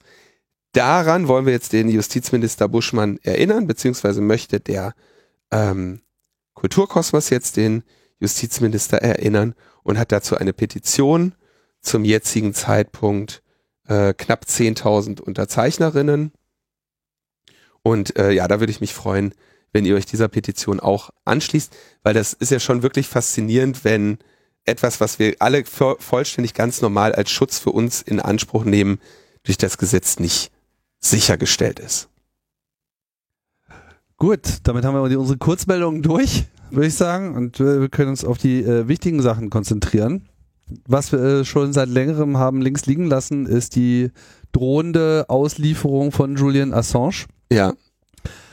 Die, äh, wie zu erwarten war, jetzt von der britischen Regierung genehmigt wurde. Da wurde ein sogenannter Auslieferungsbefehl ausgestellt mit anderen Worten, wenn die USA sagen, jetzt schickt das auch mal, dann äh, dann wird er äh, ernsthaft darin ausgeliefert. Dann wird es äh, definitiv stattfinden. Ob die USA das jetzt auch tun wird, das ähm, kann ich ehrlich gesagt nicht einschätzen. Immerhin haben wir jetzt eine andere Regierung, aber es ist ja nicht so, dass die Demokraten jetzt mit Julian Assange keinen Beef gehabt hätten.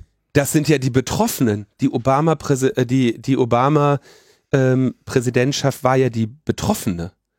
Und äh, da war der Biden Vize. Also ich glaube, ähm, da müsste der Biden jetzt echt sehr altersmilde geworden sein, dass der da jetzt nicht die, die Rachgelüste auslebt. Naja, klar. Ich meine, die Diskussion wird natürlich jetzt von den äh, Leuten, die Julian Assange unterstützen, entsprechend geführt mit der Argumentation, das wäre sozusagen das Ende der Pressefreiheit in den USA. Keine Ahnung, inwiefern das in der aktuellen Debatte äh, verfängt. Natürlich mh, erwarten sie sich gegebenenfalls ja auch noch Aufklärung über seine Verbindung zu Trump und äh, diesen ganzen Wahlkampfsachen. Von daher, naja, kann ich mir sehr gut vorstellen, dass das jetzt demnächst auch stattfinden wird, dass von der aktuellen britischen Regierung da kein großer Widerstand zu erwarten war. Ich glaube, das war von vornherein klar. Insbesondere nicht mit äh, Pretty Patel in der äh, Rolle, weil die ist einfach eh total neben der Spur, die Frau. Und äh, ja, da war nicht viel Hilfe zu erwarten. Sie haben jetzt äh, eine Berufung angekündigt, dafür haben Sie eine zwei Wochen Frist. Ich gehe jetzt aber ehrlich gesagt davon aus, dass Sie also jetzt nicht in den zwei Wochen die Arbeit erledigen müssen, weil Sie die ja wahrscheinlich einfach schon vorher erledigt haben. Aber ja, die werden sich äh, mh, hm, werden jetzt äh, mit Sicherheit, das war ja auch ganz klar, nochmal äh, vor den High Court gehen und da in Berufung gehen. Und dann bliebe ihnen auch noch der äh, Europäische Gerichtshof. Ja, äh, das heißt, äh, 14 Tage ab dem Beschluss, der war am 16. oder 17.06. Das heißt, bis grob Ende des Monats haben sie Zeit in Berufung zu gehen. Das werden sie auf jeden Fall machen und an den High Court, dann weiß ich nicht, was da passiert und oder wie lange da der äh, Prozess ist.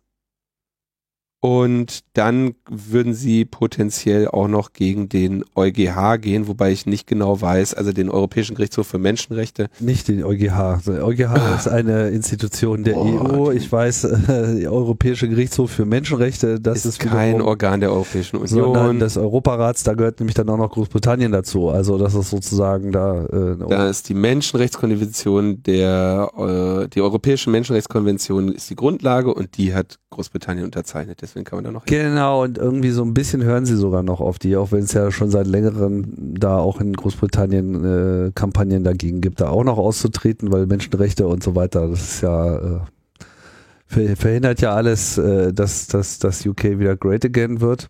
Mhm. Ähm, allerdings gab es ja vor kurzem gerade noch ein Urteil vom ähm, EGMR, die ja dann diese andere Praxis gestoppt haben. Das ist dann halt auch äh, auf Pretty Patels Mist gewachsen. Ich weiß nicht, ob du es mitbekommen hast, diese Nummer mit irgendwie dem Abschieben von, von äh, Flüchtenden mit einem Deal nach Ruanda. Also Leute, die Asyl suchen in Großbritannien, ja. schicken sie dann nach Ruanda und Aha. dort wird dann geprüft, ob ihr Asyl irgendwie äh, gerechtfertigt ist. Ja. Und wenn, dann dürfen sie in Ruanda bleiben. Das ist ja nett haben sie eine. das ist alles so schmutzig und furchtbar, was da gerade passiert. Man kann sich für dieses Land nur schämen. Mhm. Oh naja. Das ist äh, wirklich ein bisschen peinlich. Ja. Also, wie gesagt, also von Großbritannien ist da nicht viel Hilfe zu erwarten, sondern wenn überhaupt, dann äh, können jetzt hier EGMAR oder vielleicht eben noch die USA selber, wovon ich nicht ausgehe, was äh, bewegen. Aber ich glaube, wir müssen uns langsam ein bisschen darauf einstellen, dass dieser Tag kommen wird. Mhm.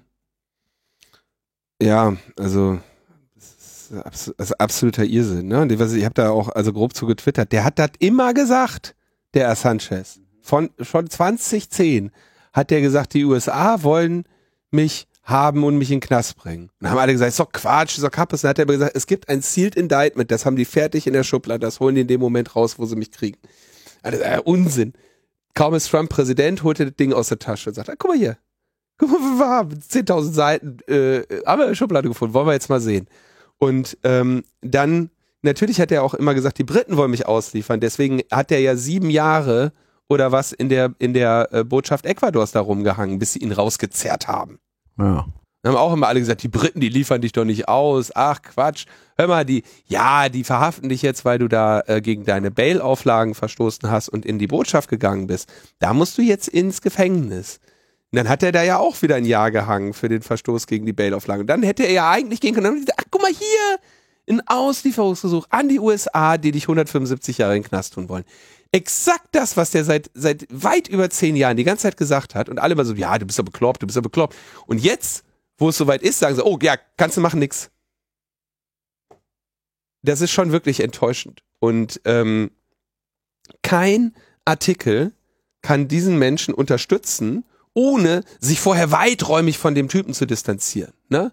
Also selbst die stärksten Unterstützer, Nils Melzer oder sonstigen, müssen dann immer sagen, ja, schwieriger Typ und so und politisch kann man ja sagen, was man will, aber man muss ja dann doch mal anerkennen, es geht hier um Journalismus. Und das ist ähm, schon faszinierend, dass sie das geschafft haben, den dermaßen inakzeptabel zu machen, dass der und er vielleicht auch seinen Teil dazu beigetragen hat, ja. Mhm. Aber, Definitiv. aber dass der, der wirkliche Issue, um den es hier geht, nämlich dass der wegen Inanspruchnahme fundamentaler wichtiger Rechte für jede Demokratie da in Knast soll und alle so ein bisschen daneben stehen und mit den Füßen scharren, ja, weil er irgendwie ein Arschloch ist. Und das ist schwierig, das ist eben eine Ab- Abstraktion, die ich, wo ich auch weiß, dass die schwierig ist und die vielleicht einige Leute auch nicht leisten können. Grundrechte gelten auch für Arschlöcher. Das ist das Problem. Nein, das ist, äh, nee, Entschuldigung. Manchmal ist das auch ein Problem, aber ein Problem, mit dem man leben muss. Ja.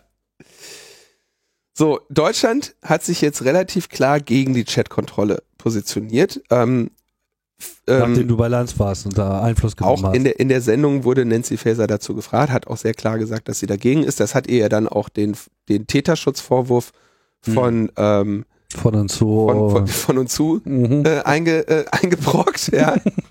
Und ähm, sie hat aber in der Sendung eine, sagen wir mal, noch nicht ganz spezifische Auskunft äh, oder Ankündigung gemacht, ähm, dass sie,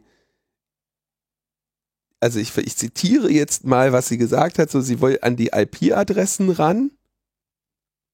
Und es war jetzt in der Sendung, sag ich mal, noch nicht der, der abschließende Plan vollständig spezifiziert, ob das jetzt ein Quick Freeze bedeutet, welches sich auch übrigens im äh, Koalitionsvertrag findet, oder ob das eine Ausweitung der Speicherfristen für Bestandsdatenauskünfte betrifft. Mhm. Ähm, in den meisten Fällen in Deutschland ist es so, du hast Bestandsdaten, das ist ein Mensch hat einen Anschluss, der zahlt eine Rechnung, der, ähm, der ist irgendwie registriert auf, ähm, der ist registriert auf diese Person, die muss eine Rechnung zahlen. Das ist quasi die Bestandsdaten. So, dann gibt es Verkehrsdaten. Verkehrsdaten bedeutet ähm, alles, was jetzt da die erbrachte Dienstleistung betrifft. Und ein Thema, was hier immer alle beschäftigt, ist, ob nun die IP-Adresse zu den Verkehrsdaten gehört oder zu den Bestandsdaten. Das Thema ist dahingehend geklärt, dass äh, aktuell die meisten Provider um die sieben Tage festhalten, welcher, äh, welcher IP-Adresse zu welchem Zeitpunkt welcher Kundin zugeordnet war. Das reicht exakt aus für diejenigen, die den Prozess automatisiert und, äh, äh, und perfektioniert haben, eine solche Auskunft zu verlangen, nämlich diejenigen, die Abmahnungen verschicken. Diese sieben Tage reichen genau für diejenigen, die das schnell hinkriegen und die diesen Prozess in Deutschland optimiert haben und industrialisiert haben, nämlich die Abmahnungsindustrie. Ja, die schafft genau, zack, in den Torrent rein, IP-Adresse, innerhalb von sieben Tagen äh, die Bestandsdatenauskunft verlangen, den Anschlussinhabern und Anschlussinhaberinnen dann äh, drei Monate später einen Brief schicken und sie äh, erpressen, ja, mit äh, viel zu hohen Forderungen und der Aussicht vor Gericht zu verlieren. Die kriegen das hin. So, jetzt könnte es sein, dass die Innenministerin darauf hinarbeitet, dass die Speicherfristen erhöht werden, die das, wie lange das noch möglich ist. Zum Beispiel könntet ihr sagen, die Mindestspeicherfrist ist jetzt nicht mehr äh, sieben Tage oder sonst was, sondern wir wollen das einen Monat haben, dass wir nämlich eine IP-Adresse einen Monat lang noch auflösen können. Ich könnte aber auch sagen sechs Monate. Wenn sie sich dazu entscheiden sollte, haben wir natürlich eine ganze Reihe Begehrlichkeiten, die sich danach richten werden. Entsprechend müsste ein solcher Vorstoß mit sehr vielen Safeguards, Richterinnen, Vorbehalt und sonstigen ausgestattet werden. De facto wäre das aber so etwas wie, ja, also nahe an einer Personalausweis oder Kennzeichenpflicht im Internet. Das könnte man eigentlich sagen, ja. Das Kennzeichen ist auch immer zu dir auflösbar und wenn du dich ohne ein Kennzeichen nicht mehr im Internet bewegen kannst, dann wäre das hier der Fall.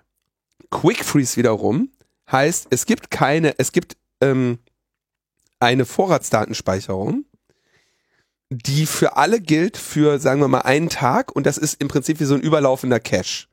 Also es gibt eine einen Tag Vorratsdatenspeicherung für alle oder von mir aus auch sieben Tage oder drei Tage. Dann sind die Daten aber weg. Also da kommt jeden Tag der neue Tag rein und einer nach der Frist fällt raus. Und diese Daten darf aber niemand zugreifen, nur mit Richterinnenbeschluss, for example. Dann kriegst du die letzten drei Tage und eine in die Zukunft gerichtete Vollspeicherung von allem. Das wäre die Möglichkeit oder diese Konstruktion soll umgehen die verdachtlose und oder die verdachtsunabhängige Vorratsspeicherung für alle, sondern eben nur die anlassbezogene. Und das heißt, eben das, was, was für alle gespeichert wird, da kommst du nur mit Richterbeschluss dran.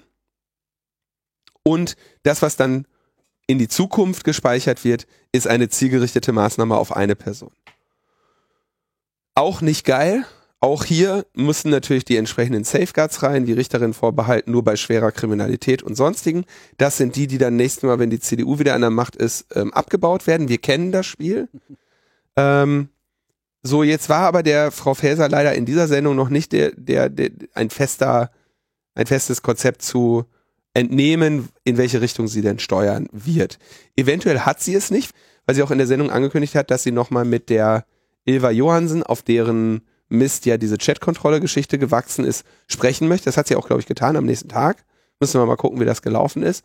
Dass sie da jetzt irgendwie etwas erarbeiten. Was ihnen zu wünschen wäre, ist, dass sie aufhören, mit irgendwelchen Lobbyistinnen und Lobbyisten zu reden, wie zum Beispiel diesem Ashton Kutsch da, der da rumgerannt ist in Brüssel, äh, sondern zum Beispiel mal mit dem Bund, Bund der Kriminalbeamten, den ich ja in der Regel als ähm, relativ zielorientiert kennengelernt habe, auch in Podiumsdiskussionen, äh, auch in ministeriumsnahen Podiumsdiskussionen, die nämlich auch klar sagen, ey, Vorratsdatenspeicherung, hört uns auf. Wir haben genug Daten. Was wir brauchen, ist, ist zielgerichtetere Maßnahmen und ähm, die sicherlich auch in dieser Chat-Kontrolle und den ähm, False Positives und der Datenmenge sicherlich keine Erleichterung ihrer Arbeit sehen würden. Also Deutschland positioniert sich sehr belastbar äh, gegen die Chatkontrolle mit kritischen Fragen an die EU-Kommission, mit ähm, klaren Bekenntnissen der relevanten äh, Regierungsvertreterinnen und Bundestagsmitglieder äh, in der äh, in den Bundestagsdiskussionen mit klarer Absage der Innenministerin. Ähm, jetzt müssen wir mal gucken, ob die halten und ob die das international auch entsprechend durchsetzen. Ja, und ob da nicht noch eine Richtlinienkompetenz des Bundeskanzlers kommt. Äh, also gesehen hat irgendeiner ans Kanzleramt geschrieben, wo ist Olaf? großes, großes Theater. Großes ja, Thema. Da gab, es bestimmt gleich wieder Hausdurchsuchung, oder? Bei, Im Kanzleramt? Wo ist der?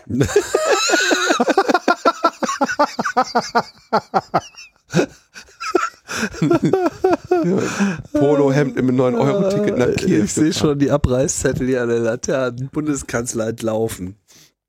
So, dann haben wir, dann haben wir äh, einen, einen italienischen Staatstrojaner, also aus, aus italienischer Produktion, der jetzt von äh, mehreren ähm, analysiert wurde. Ich glaube einmal von Lookout und einmal von ähm, Google, dem Google, Google Threat Analysis Group. Finde ich ja übrigens super, ne, dass Staatstrojaner-Analyse ein immer größeres Hobby von immer professionelleren Gruppen wird. Ähm, ich beanspruche ja nach wie vor, die erste mir bekannte hat der äh, CCC damals gemacht mit Ozapft ist. Und wir sind ja auch an dem Thema äh, ein bisschen dran geblieben, zumindest dann noch mit der FinSpy-Analyse, aber jetzt so mit Amnesty, Citizen Lab und jetzt sogar hier Lookout und äh, Google Threat, äh, äh, Threat Analysis Group äh, sind da jetzt, äh, glaube ich, ganz, ganz andere professionalisierte Kräfte dran. Das ist auch sehr gut. der mal seinen Staatstrojaner sich angeschaut, der in Kasachstan zum Einsatz kam und offenbar italienischer äh, Genese ist. Ähm, was ich an dem Ding spannend fand, ist, wie die den, wie die den auf die auf die ähm, Systeme bekommen haben. Die haben den Leuten ähm, eine eine App angedreht und zwar, weil sie den, äh, indem sie ihnen den den den Internet abgedreht haben und dann gesagt haben, lad dir mal diese App runter, dann geht's wieder. Also jetzt nicht besonders elegant, aber einmal kannst du das auf jeden Fall machen. Und dann habe ich mir gedacht, in Deutschland gibt's ja auch den gesetzlichen Stand jetzt seit kurzem, äh, dass TK-Anbieter umleiten müssen. Die sind zur Umleitung verpflichtet, um bei der Anbringung von Quellen-TKÜ-Maßnahmen äh, äh, Beihilfe zu leisten. Umleitung von äh, was genau? Netzwerkverbindung. Ah. Also beispielsweise, du machst, du hast irgendeine alte Software, die ein Update über HTTP macht, dann leitest du um und schickst kriegst stattdessen halt ein Software-Update mit dem Staatstrojaner. Mhm. Und da habe ich mir gedacht, da habe ich mich ja immer gewundert, wie, wie willst du das denn, ähm, wie willst du das hinkriegen? Ne? Funktioniert das? Und was damals noch aus der Debatte rauskam, war, was ja auch diskutiert wurde, die Telemediendienst, also im Prinzip die Pflicht, dass Google und Apple helfen. Das haben sie zum Glück noch rausgekriegt, weil das die Telekommunikationsanbieter das machen müssen, ist, sag ich mal, das kleinere das kleinere Problem, weil wir eben zum Glück dank Edward Snowden seit 2013 relativ viel eben über HTTPS machen. Da kommt aber natürlich jetzt eventuell die Musik demnächst, wenn die EU-Kommission sagt, jeder Browser, der hier in unserem Markt vertrieben werden soll, soll muss auch nochmal irgendwie EU-CA drin haben oder so. Also das Ding ist noch nicht zu Ende gekämpft, aber ich fand auf jeden Fall mal diesen Infektionsweg ganz lustig. Also wenn ihr in Kasachstan auf einmal kein Netz mehr habt und eine SMS kommt, ladet ihr mal die App runter. Äh, Macht's besser nicht. Der, äh, ich gebe denen zumindest mal einen Punkt, hat offenbar geklappt, der, der Angriffspfad. Und den Leuten das Internet wegzunehmen, äh, äh, bringt die äh, in eine Situation, wo sie viel machen, was ihnen verspricht, dass es wieder Internet gibt und wenig darüber nachdenken. Also es ist eigentlich ein valider, äh, eleganter Phishing-Angriff. Also jetzt so aus technisch-sportlichen Aspekten äh, heraus. Aus sportlichen Aspekten, ja. Hm. Der Piratenpartei wurde Server weggenommen. Hast du mitbekommen? Äh, tatsächlich nicht. Warum denn eigentlich? Die haben, also die hatten offenbar einen Server.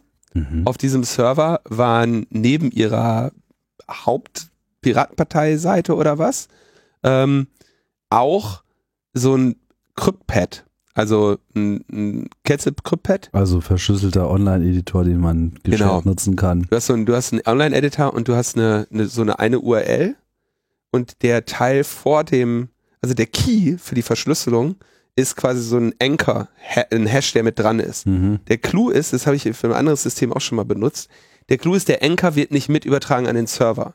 Und wenn du den Key im, in diesem Hashtag hast, dann kannst du den Leuten einen Link geben, die kriegen, die greifen dann auf den URL zu, dann geht, nimmt ein JavaScript, nimmt sich das, was hinter dem Hash ist, nutzt diesen Key zum Entschlüsseln der Inhalte, aber trotzdem, was du dir da jetzt da reinklimperst, wird verschlüsselt in diesem Pad gespeichert. Das heißt, der Server hat keine Daten. Weil der Code nur im Browser läuft und der Browser braucht nur diesen Key und den kriegt Genau. er quasi lokal und das äh, bleibt da nicht drin. Es kann natürlich dann noch in der Browser-Historie irgendwie der Key hängen bleiben und solche Geschichten, aber zumindest ist das Ding serverseitig erstmal. Genau, es ist ein, genau, und das ist natürlich auch genau die Idee, dass du auf dem Server da eben diese Daten nicht hast, dass die trotzdem öffentlich sind. In dem Moment, wo jemand den Link teilt, ist eine Sache, aber du kannst quasi auf serverseitig nicht irgendwas machen.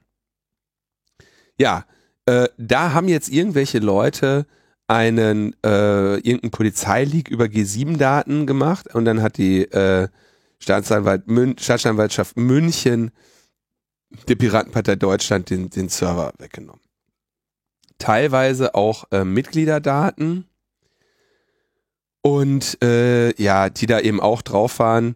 Ich bin mir jetzt so ein bisschen äh, unsicher, wie viele Daten unterschiedlicher Provenienz man auf einem Server haben sollte. ähm, Das wollte ich auch gerade anmerken, ob das jetzt so äh, datenhygienisch ist. Ich meine, vielleicht hat man es auch drauf ankommen lassen, um dann sozusagen skandalfest äh, zu sein.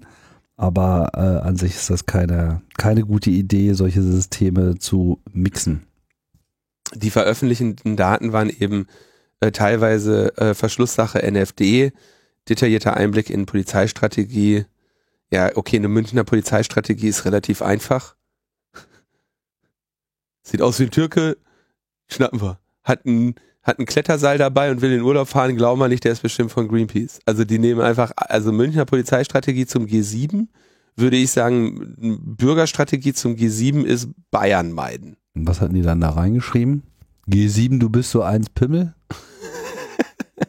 ich habe keine Ahnung. Großeinsatz, äh, gleich beschlagnahmen, alles Hausdurchsuchung, volles Programm. Aber es zeigt natürlich auch mal wieder hier diesen absoluten Irrsinn von diesem ganzen G7-Kram jetzt deiner politischen Partei den Server aus dem Regal zu ziehen. Ne?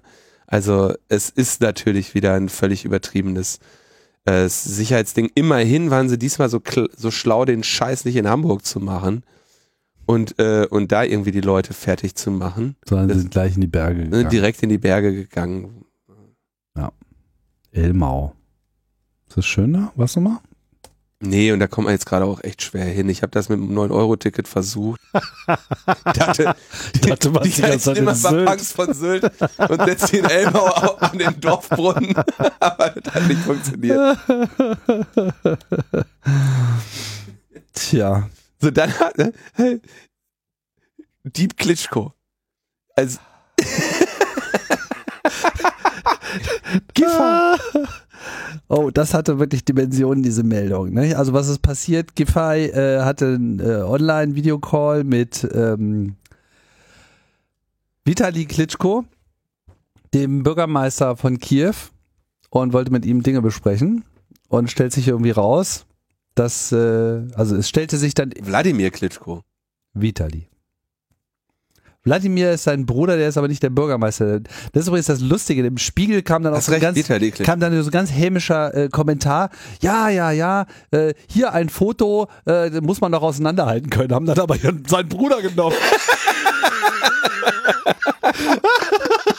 also auch so richtig schön, richtig schön in den, in den Arscheimer gegriffen. Und die ganze Nummer ist irgendwie total crazy. Also ich meine, äh, sie ist auch nicht die einzige. Es war, glaube ich, auch noch der Bürgermeister in Wien und vielleicht gab es noch ein paar andere Opfer, ja. die äh, ähnliches Ding hatten. Und dann kam halt so die Meldung, naja, hier äh, Deepfake und da jetzt wurde hier mit richtig heißer Computertechnologie wurde hier der Klitschko da in den Chat gerendert und so weiter und äh, alles ganz gefährlich, ne? Und das ist ja schon seit längerem so eine Mhm. So eine Drohung, die so im Raum steht, wenn man sich mal so die akademischen Ergebnisse in diesem Forschungsbereich anschaut, das ist schon äh, ziemlich bemerkenswert. Ne? Also man kann ja heutzutage sowohl die Stimme als auch die äh, Optik äh, auf Basis von existierenden Videoaufnahmen oder Fotoaufnahmen sehr gut nachbilden. Das heißt, es gibt so tatsächlich Systeme, wo du dann irgendwie äh, selber reinsprechen kannst, selber vor der Kamera stehst, dann wird deine dein Bild äh, analysiert in Echtzeit, deine ganzen Kopfbewegungen, Gesichtsausdrücke etc. pp und das, was du sagst und dann wird es halt sowohl akustisch auf die Stimmgegebenheiten der Zielperson, also da hast du typischerweise mal Obama, ja, und ähm, auf einmal hast du da so einen redenden Obama, der irgendwie genau das sagt, äh, was du machst und genau dieselben Bewegungen äh, mit dem Mund macht und mit dem ganzen Kopf, die du in dem Moment machst. Problem ist nur, das also halt, in Echtzeit ist das aber schon ein bisschen sehr aufwendig, ne? Das ist der eine Aspekt und der andere Aspekt ist, dass das eben auch, sagen wir mal, das Ausgangsmaterial, also beiderlei Ausgangsmaterial, muss auch schon so in einer gewissen Qualität und Reinheit vorliegen, ne? Hintergründe etc. Und da gab es dann halt auch gleich jemanden, einen Journalisten, der sich das mal genauer angeschaut hat und festgestellt hat, also für so ein Deepfake ist das ja mal überhaupt nicht das richtige Material, weil so komplizierte Wappengeschichten im Hintergrund, so mit Überlagerung und stellte sich letztlich raus, das Ganze ist halt, sind halt Videoaufnahmen von einem älteren Interview, was äh, Vitali Klitschko gegeben hat. Und offensichtlich ist dies nur quasi so vorbereitet worden. Also man hat das äh, geschnitten und dann mehr oder weniger fertige ähm, Passagen abgespielt. Den Eindruck macht es zumindest. Also was der der Daniel Laufer hat sich das ja angeschaut. Es gab also mehrere Fotos als Beweis. So hier wurden wir gedeepfaked. Mhm. Und der Daniel Laufer hat quasi das Originalvideo gefunden, aus dem die Sequenzen sind. Ja. Und dann hat er festgestellt, diese Sequenzen, also was da zu sehen ist in dem Foto von Giffey wird gedeepfaked, entspricht 100% dem Videoframe aus der Sequenz, die offenbar Vorlage war. Mhm. Wenn das jetzt gedeepfaked wäre, würdest du nicht eine pixelgenaue Abbildung des exakt gleichen Frames erwarten, sondern du würdest irgendwelche Verzerrungen sehen, aber nicht exakt den gleichen Frame. Ja.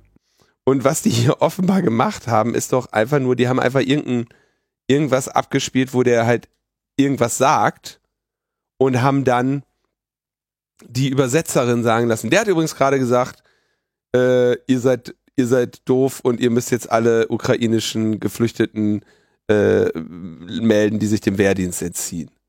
Also schon, sagen wir mal, jetzt nicht wirklich so ein Deepfake. Also das war jetzt eher, da braucht es jetzt nicht so viel künstliche Intelligenz, um um, um die irgendwie, also ich Vitali Klitschko hat sich ja dann auch selber noch in dem Video gemeldet und hat gesagt, Leute, ich kann Deutsch.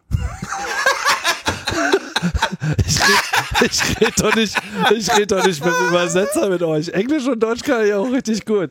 habt ihr mich schon mal im Fernsehen gesehen? Viele, viele Grüße ah, aus Kiew. Alter, das stimmt ja nicht. Das ist ja wirklich, Ja. da habe ich gar nicht dran gedacht. Der, der Typ, der war jahrelang in Deutschland, war hier ein Superstar. Ich meine, das Deutschland ist das Land, was ihn groß gemacht hat. So, der war hier super populär. Oder, oder wo sie groß geworden sind. Ich weiß nicht, ob Deutschland die groß gemacht hat, oder die deutschen Na, Box, äh, äh, sein, sein, seine Boxkarriere hat Ja. sich vor allem halt aus ja. Deutschland heraus. Ich meine, er ist ein internationaler äh, Superstar äh, des Boxens gewesen. Aber er hatte deutsche Boxstelle oder wie das dann heißt. Box, Ja, Boxenstall? Nee, Box, äh, Box, Gym, Gym. sie waren in Deutschland basiert und, und sie konnten Deutsch und sie waren und sie waren ja hier auch lokale Superstars. Ich meine, sie gehören ja zu diesen wenigen äh, Beliebten Ukrainer? Nein, sorry.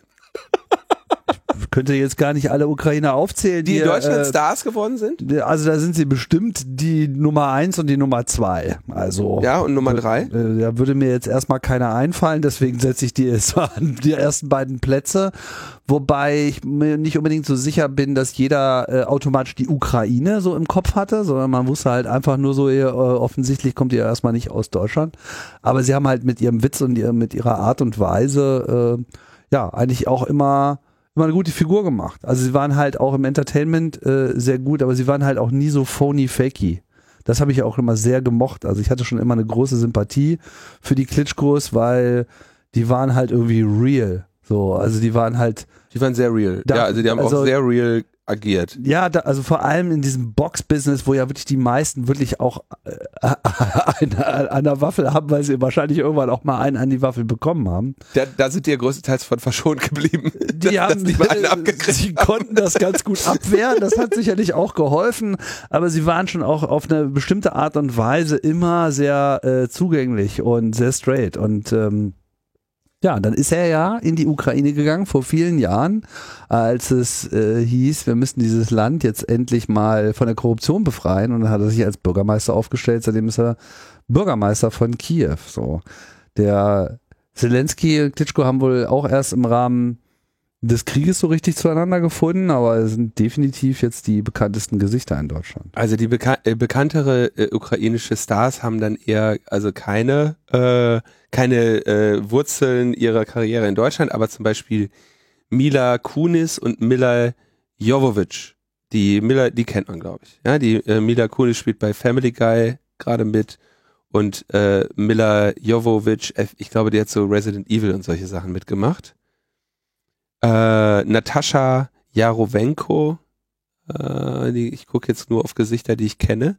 Also wir haben auch noch einige ukrainische Weltstars im, im Hollywood-Bereich. Ja, aber alles kein Vergleich mit den Klitschkos. Nein, die sind, das So, sind, glaube ich, schon sind die, einfach die eine eigene. Marke in Deutschland gewesen und äh, Auch international. Ich meine, die haben ja auch international den Leuten auf die Fresse gehauen. Also es war ja nicht nur in Deutschland. Nicht nur da, aber ist ja so, ist, ist so ein bisschen so dieser Rudi Carell-Effekt. So, also manchmal hast du halt einfach Leute aus anderen Ländern, ja, Ah, die dann, ja. Bill Ramsey und irgendwie, also so, so, äh, gibt ja verschiedene Personen, die einfach in Deutschland, es gibt ja auch so Deutsche, die zum Beispiel es gibt so, so einen Komiker, den hier keiner kennt, der in Großbritannien quasi immer die erste Adresse ist, wenn es um Deutschland geht, der da irgendwie in allen Talkshows auftaucht. Ich habe seinen Namen schon wieder vergessen. Es ich finde den auch, auch nicht witzig. David ist Hasselhoff. er so Es gibt- echt. es gibt auch ja, noch David Da- Hasselhoff. David Hasselhoff ist ein sehr gutes Beispiel.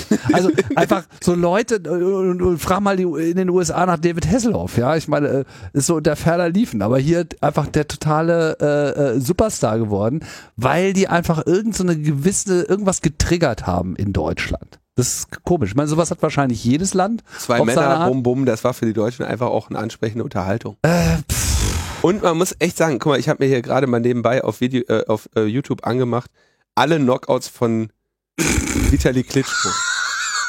Ist ein relativ, also ist, ist, ist ein relativ kurzes Video mit sehr vielen Jump Cuts. 13 Minuten immer so, bum, bum. Also die, das war schon auch, also die, die Kämpfe habe ich auch geguckt, äh, wie die, boah, die die Leute um. Das ist wirklich ein bisschen der tragisch. war auch ey. wirklich Mr. äh, Steelhammer oder wie haben sie ihn genannt? Also, Aber warte mal, Vitali ist der kleinere, ne? nee, der Größe. ist der größere. Vitali war der große Bruder und äh, hat seiner Mutter versprochen, dass er auf seinen äh, kleinen Bruder aufpasst. Und deswegen musste der er dann erstmal. Boah, das ist, also das ist ja auch wirklich, ich meine, das Sehr Knockout lohnenswert. ist tragisch. Kann man, kann, ne? man, kann man sich mal so eine Doku anschauen, über die gibt's wirklich viel zu erzählen. Das ist äh, wirklich äh, eine krasse Kombo, die beiden. Aber ein- also Knockout, ich, also, boah, das ist halt eine Gehirnerschütterung, die Leute, die werden halt bewusstlos, weil die denen so dermaßen auf die Runkel hauen, ne? Ja. Es ist Boxen, mein Freund. So Die ist fallen, die fallen halt einfach hin, weil die bewusstlos werden. Jups, da ist dann, äh, dann macht's kurz Blitz und das war's. Scheiße, kann mir gar nicht angucken. Okay, ja, Ja. ich bin dafür, dass der mal, äh, Also er ist auf jeden Fall sehr real und er kann Deutsch und das sollten sich jetzt die Bürgermeister in Europa vielleicht mal merken. Also wenn er Vitali anruft und da ist ein Übersetzer, dann ist da wahrscheinlich was falsch.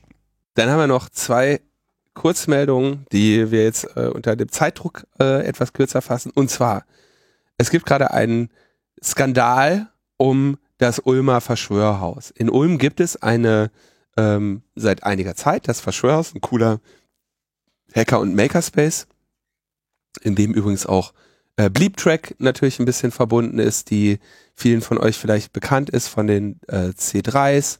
Die hat das äh, Design für den 36C3 gemacht, also den letzten Kongress, der, der noch, äh, der, der stattgefunden hat aktuell.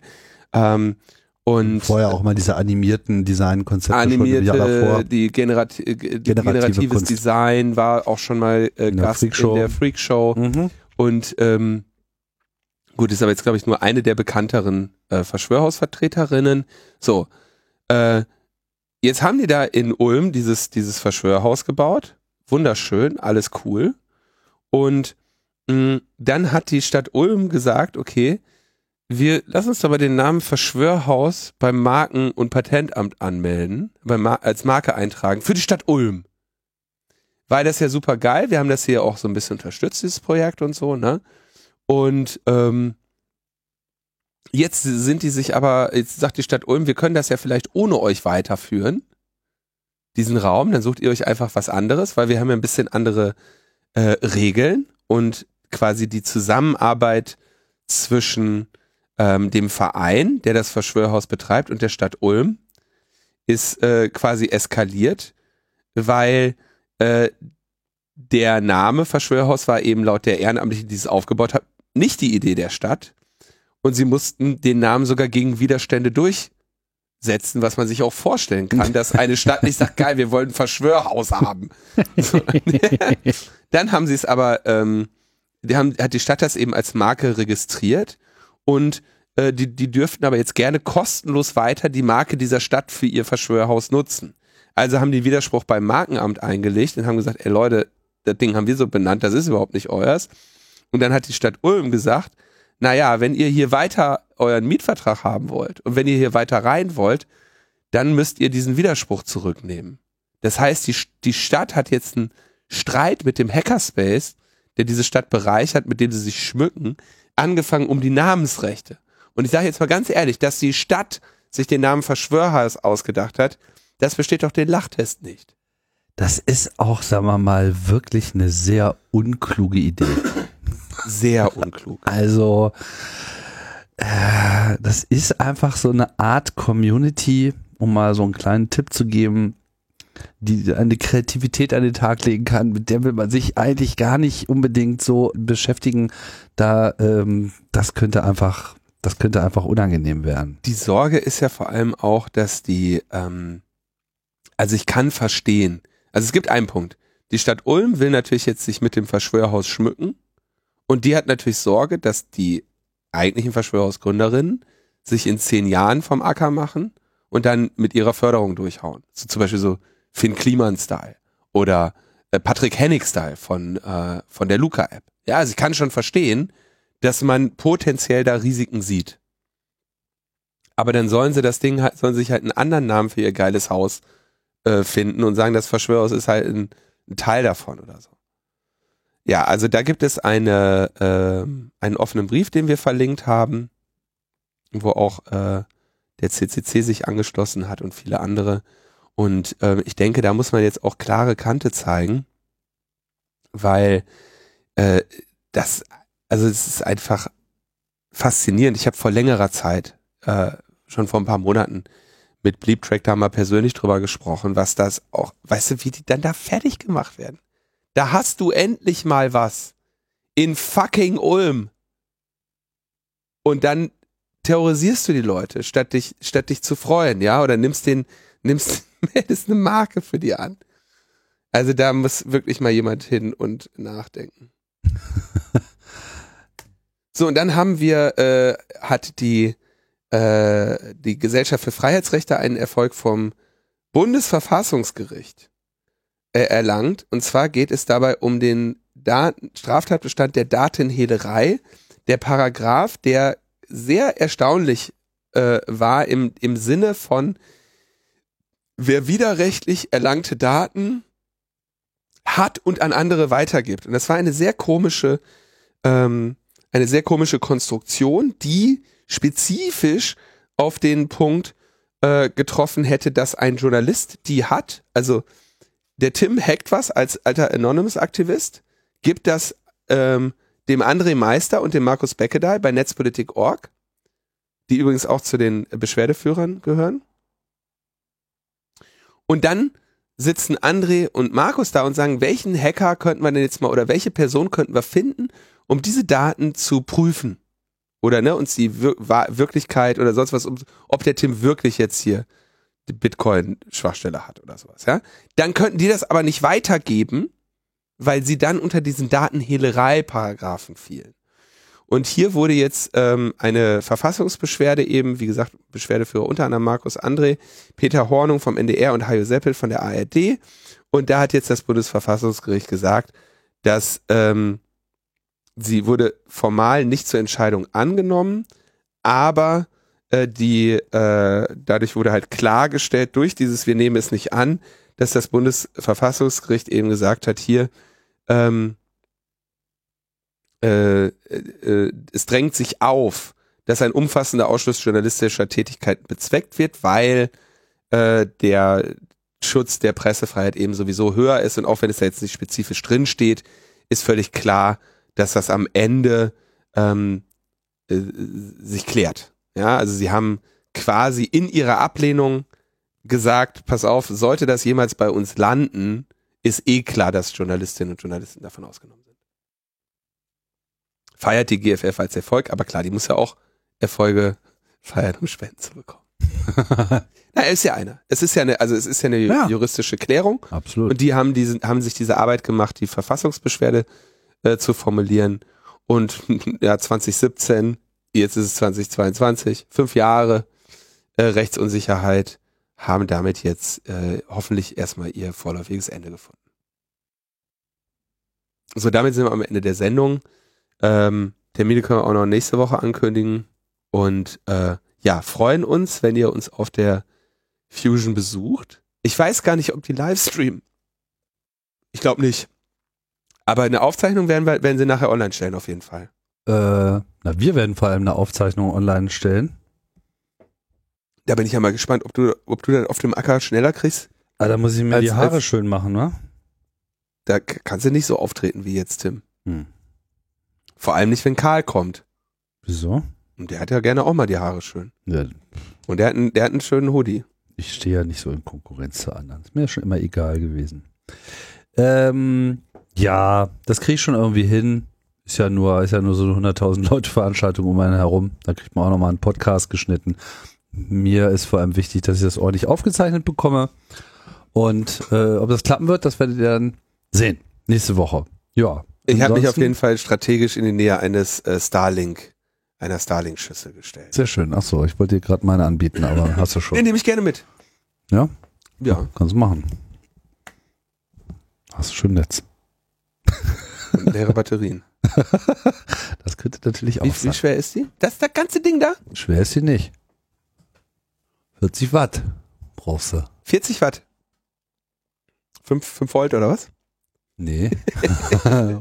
brauchst du mehr Volt? 12. Nee. 230. Oh. Oh. Das ist doch Kappes. Echt? Die wollen noch mal einen Das Inverter? ist nicht die Ukraine Edition, die es, äh, Elon Musk rausgehauen hat. Die kannst du auch aus dem Zigarettenanzünder äh, powern, aber die wird hier leider noch nicht verkauft. Das kann doch nicht sein. Das, das Ding hat doch garantiert nicht intern 230 Volt. Natürlich nicht, das ist ein Netzteil dran. Aber es gibt jetzt kein explizite, W was kommt denn aus dem Netzteil? Aus dem Netzteil kommt PoE, also musst du 48 Volt liefern. Kannst du jetzt irgendwie ein, du kannst ja COE jetzt, muss doch nicht, ist das nicht normiert auf 48 Volt? naja, Ist das, es, ja? Also es ist so ein gewisser Range von, ich glaube von irgendwie paar und 30 bis irgendwie paar und 50 oder irgendwie sowas. Es gibt, also es gibt auch PoE mit 12 Volt, bin ich mir relativ sicher. Ja, das kann sein. Da bin ich mir jetzt nicht so sicher. Ich habe es nicht nachgemessen. Ja, ja, gibt's auch mit 12. Also okay, aber ich wusste gar nicht, dass Aber wenn, also kannst du gerne ausprobieren, aber wenn sie kaputt ist, musst du bezahlen. Gib du mir erstmal meinen Inverter zurück. Camper unter sich. So Leute, Salatschüssel. Gib du mir meine Salatschüssel zurück, bevor du meine äh, äh, Starlink-Antenne kriegst. Na toll. Mein Starlink-Fock. du darfst bei mir nochmal die Brotbackmaschine benutzen. Leute, wir müssen Schluss machen. Ja, ich habe was anderes zu tun. Äh, tschüss, bis bald. Wir hören uns nächste Woche. Bis bald. Ciao, ciao.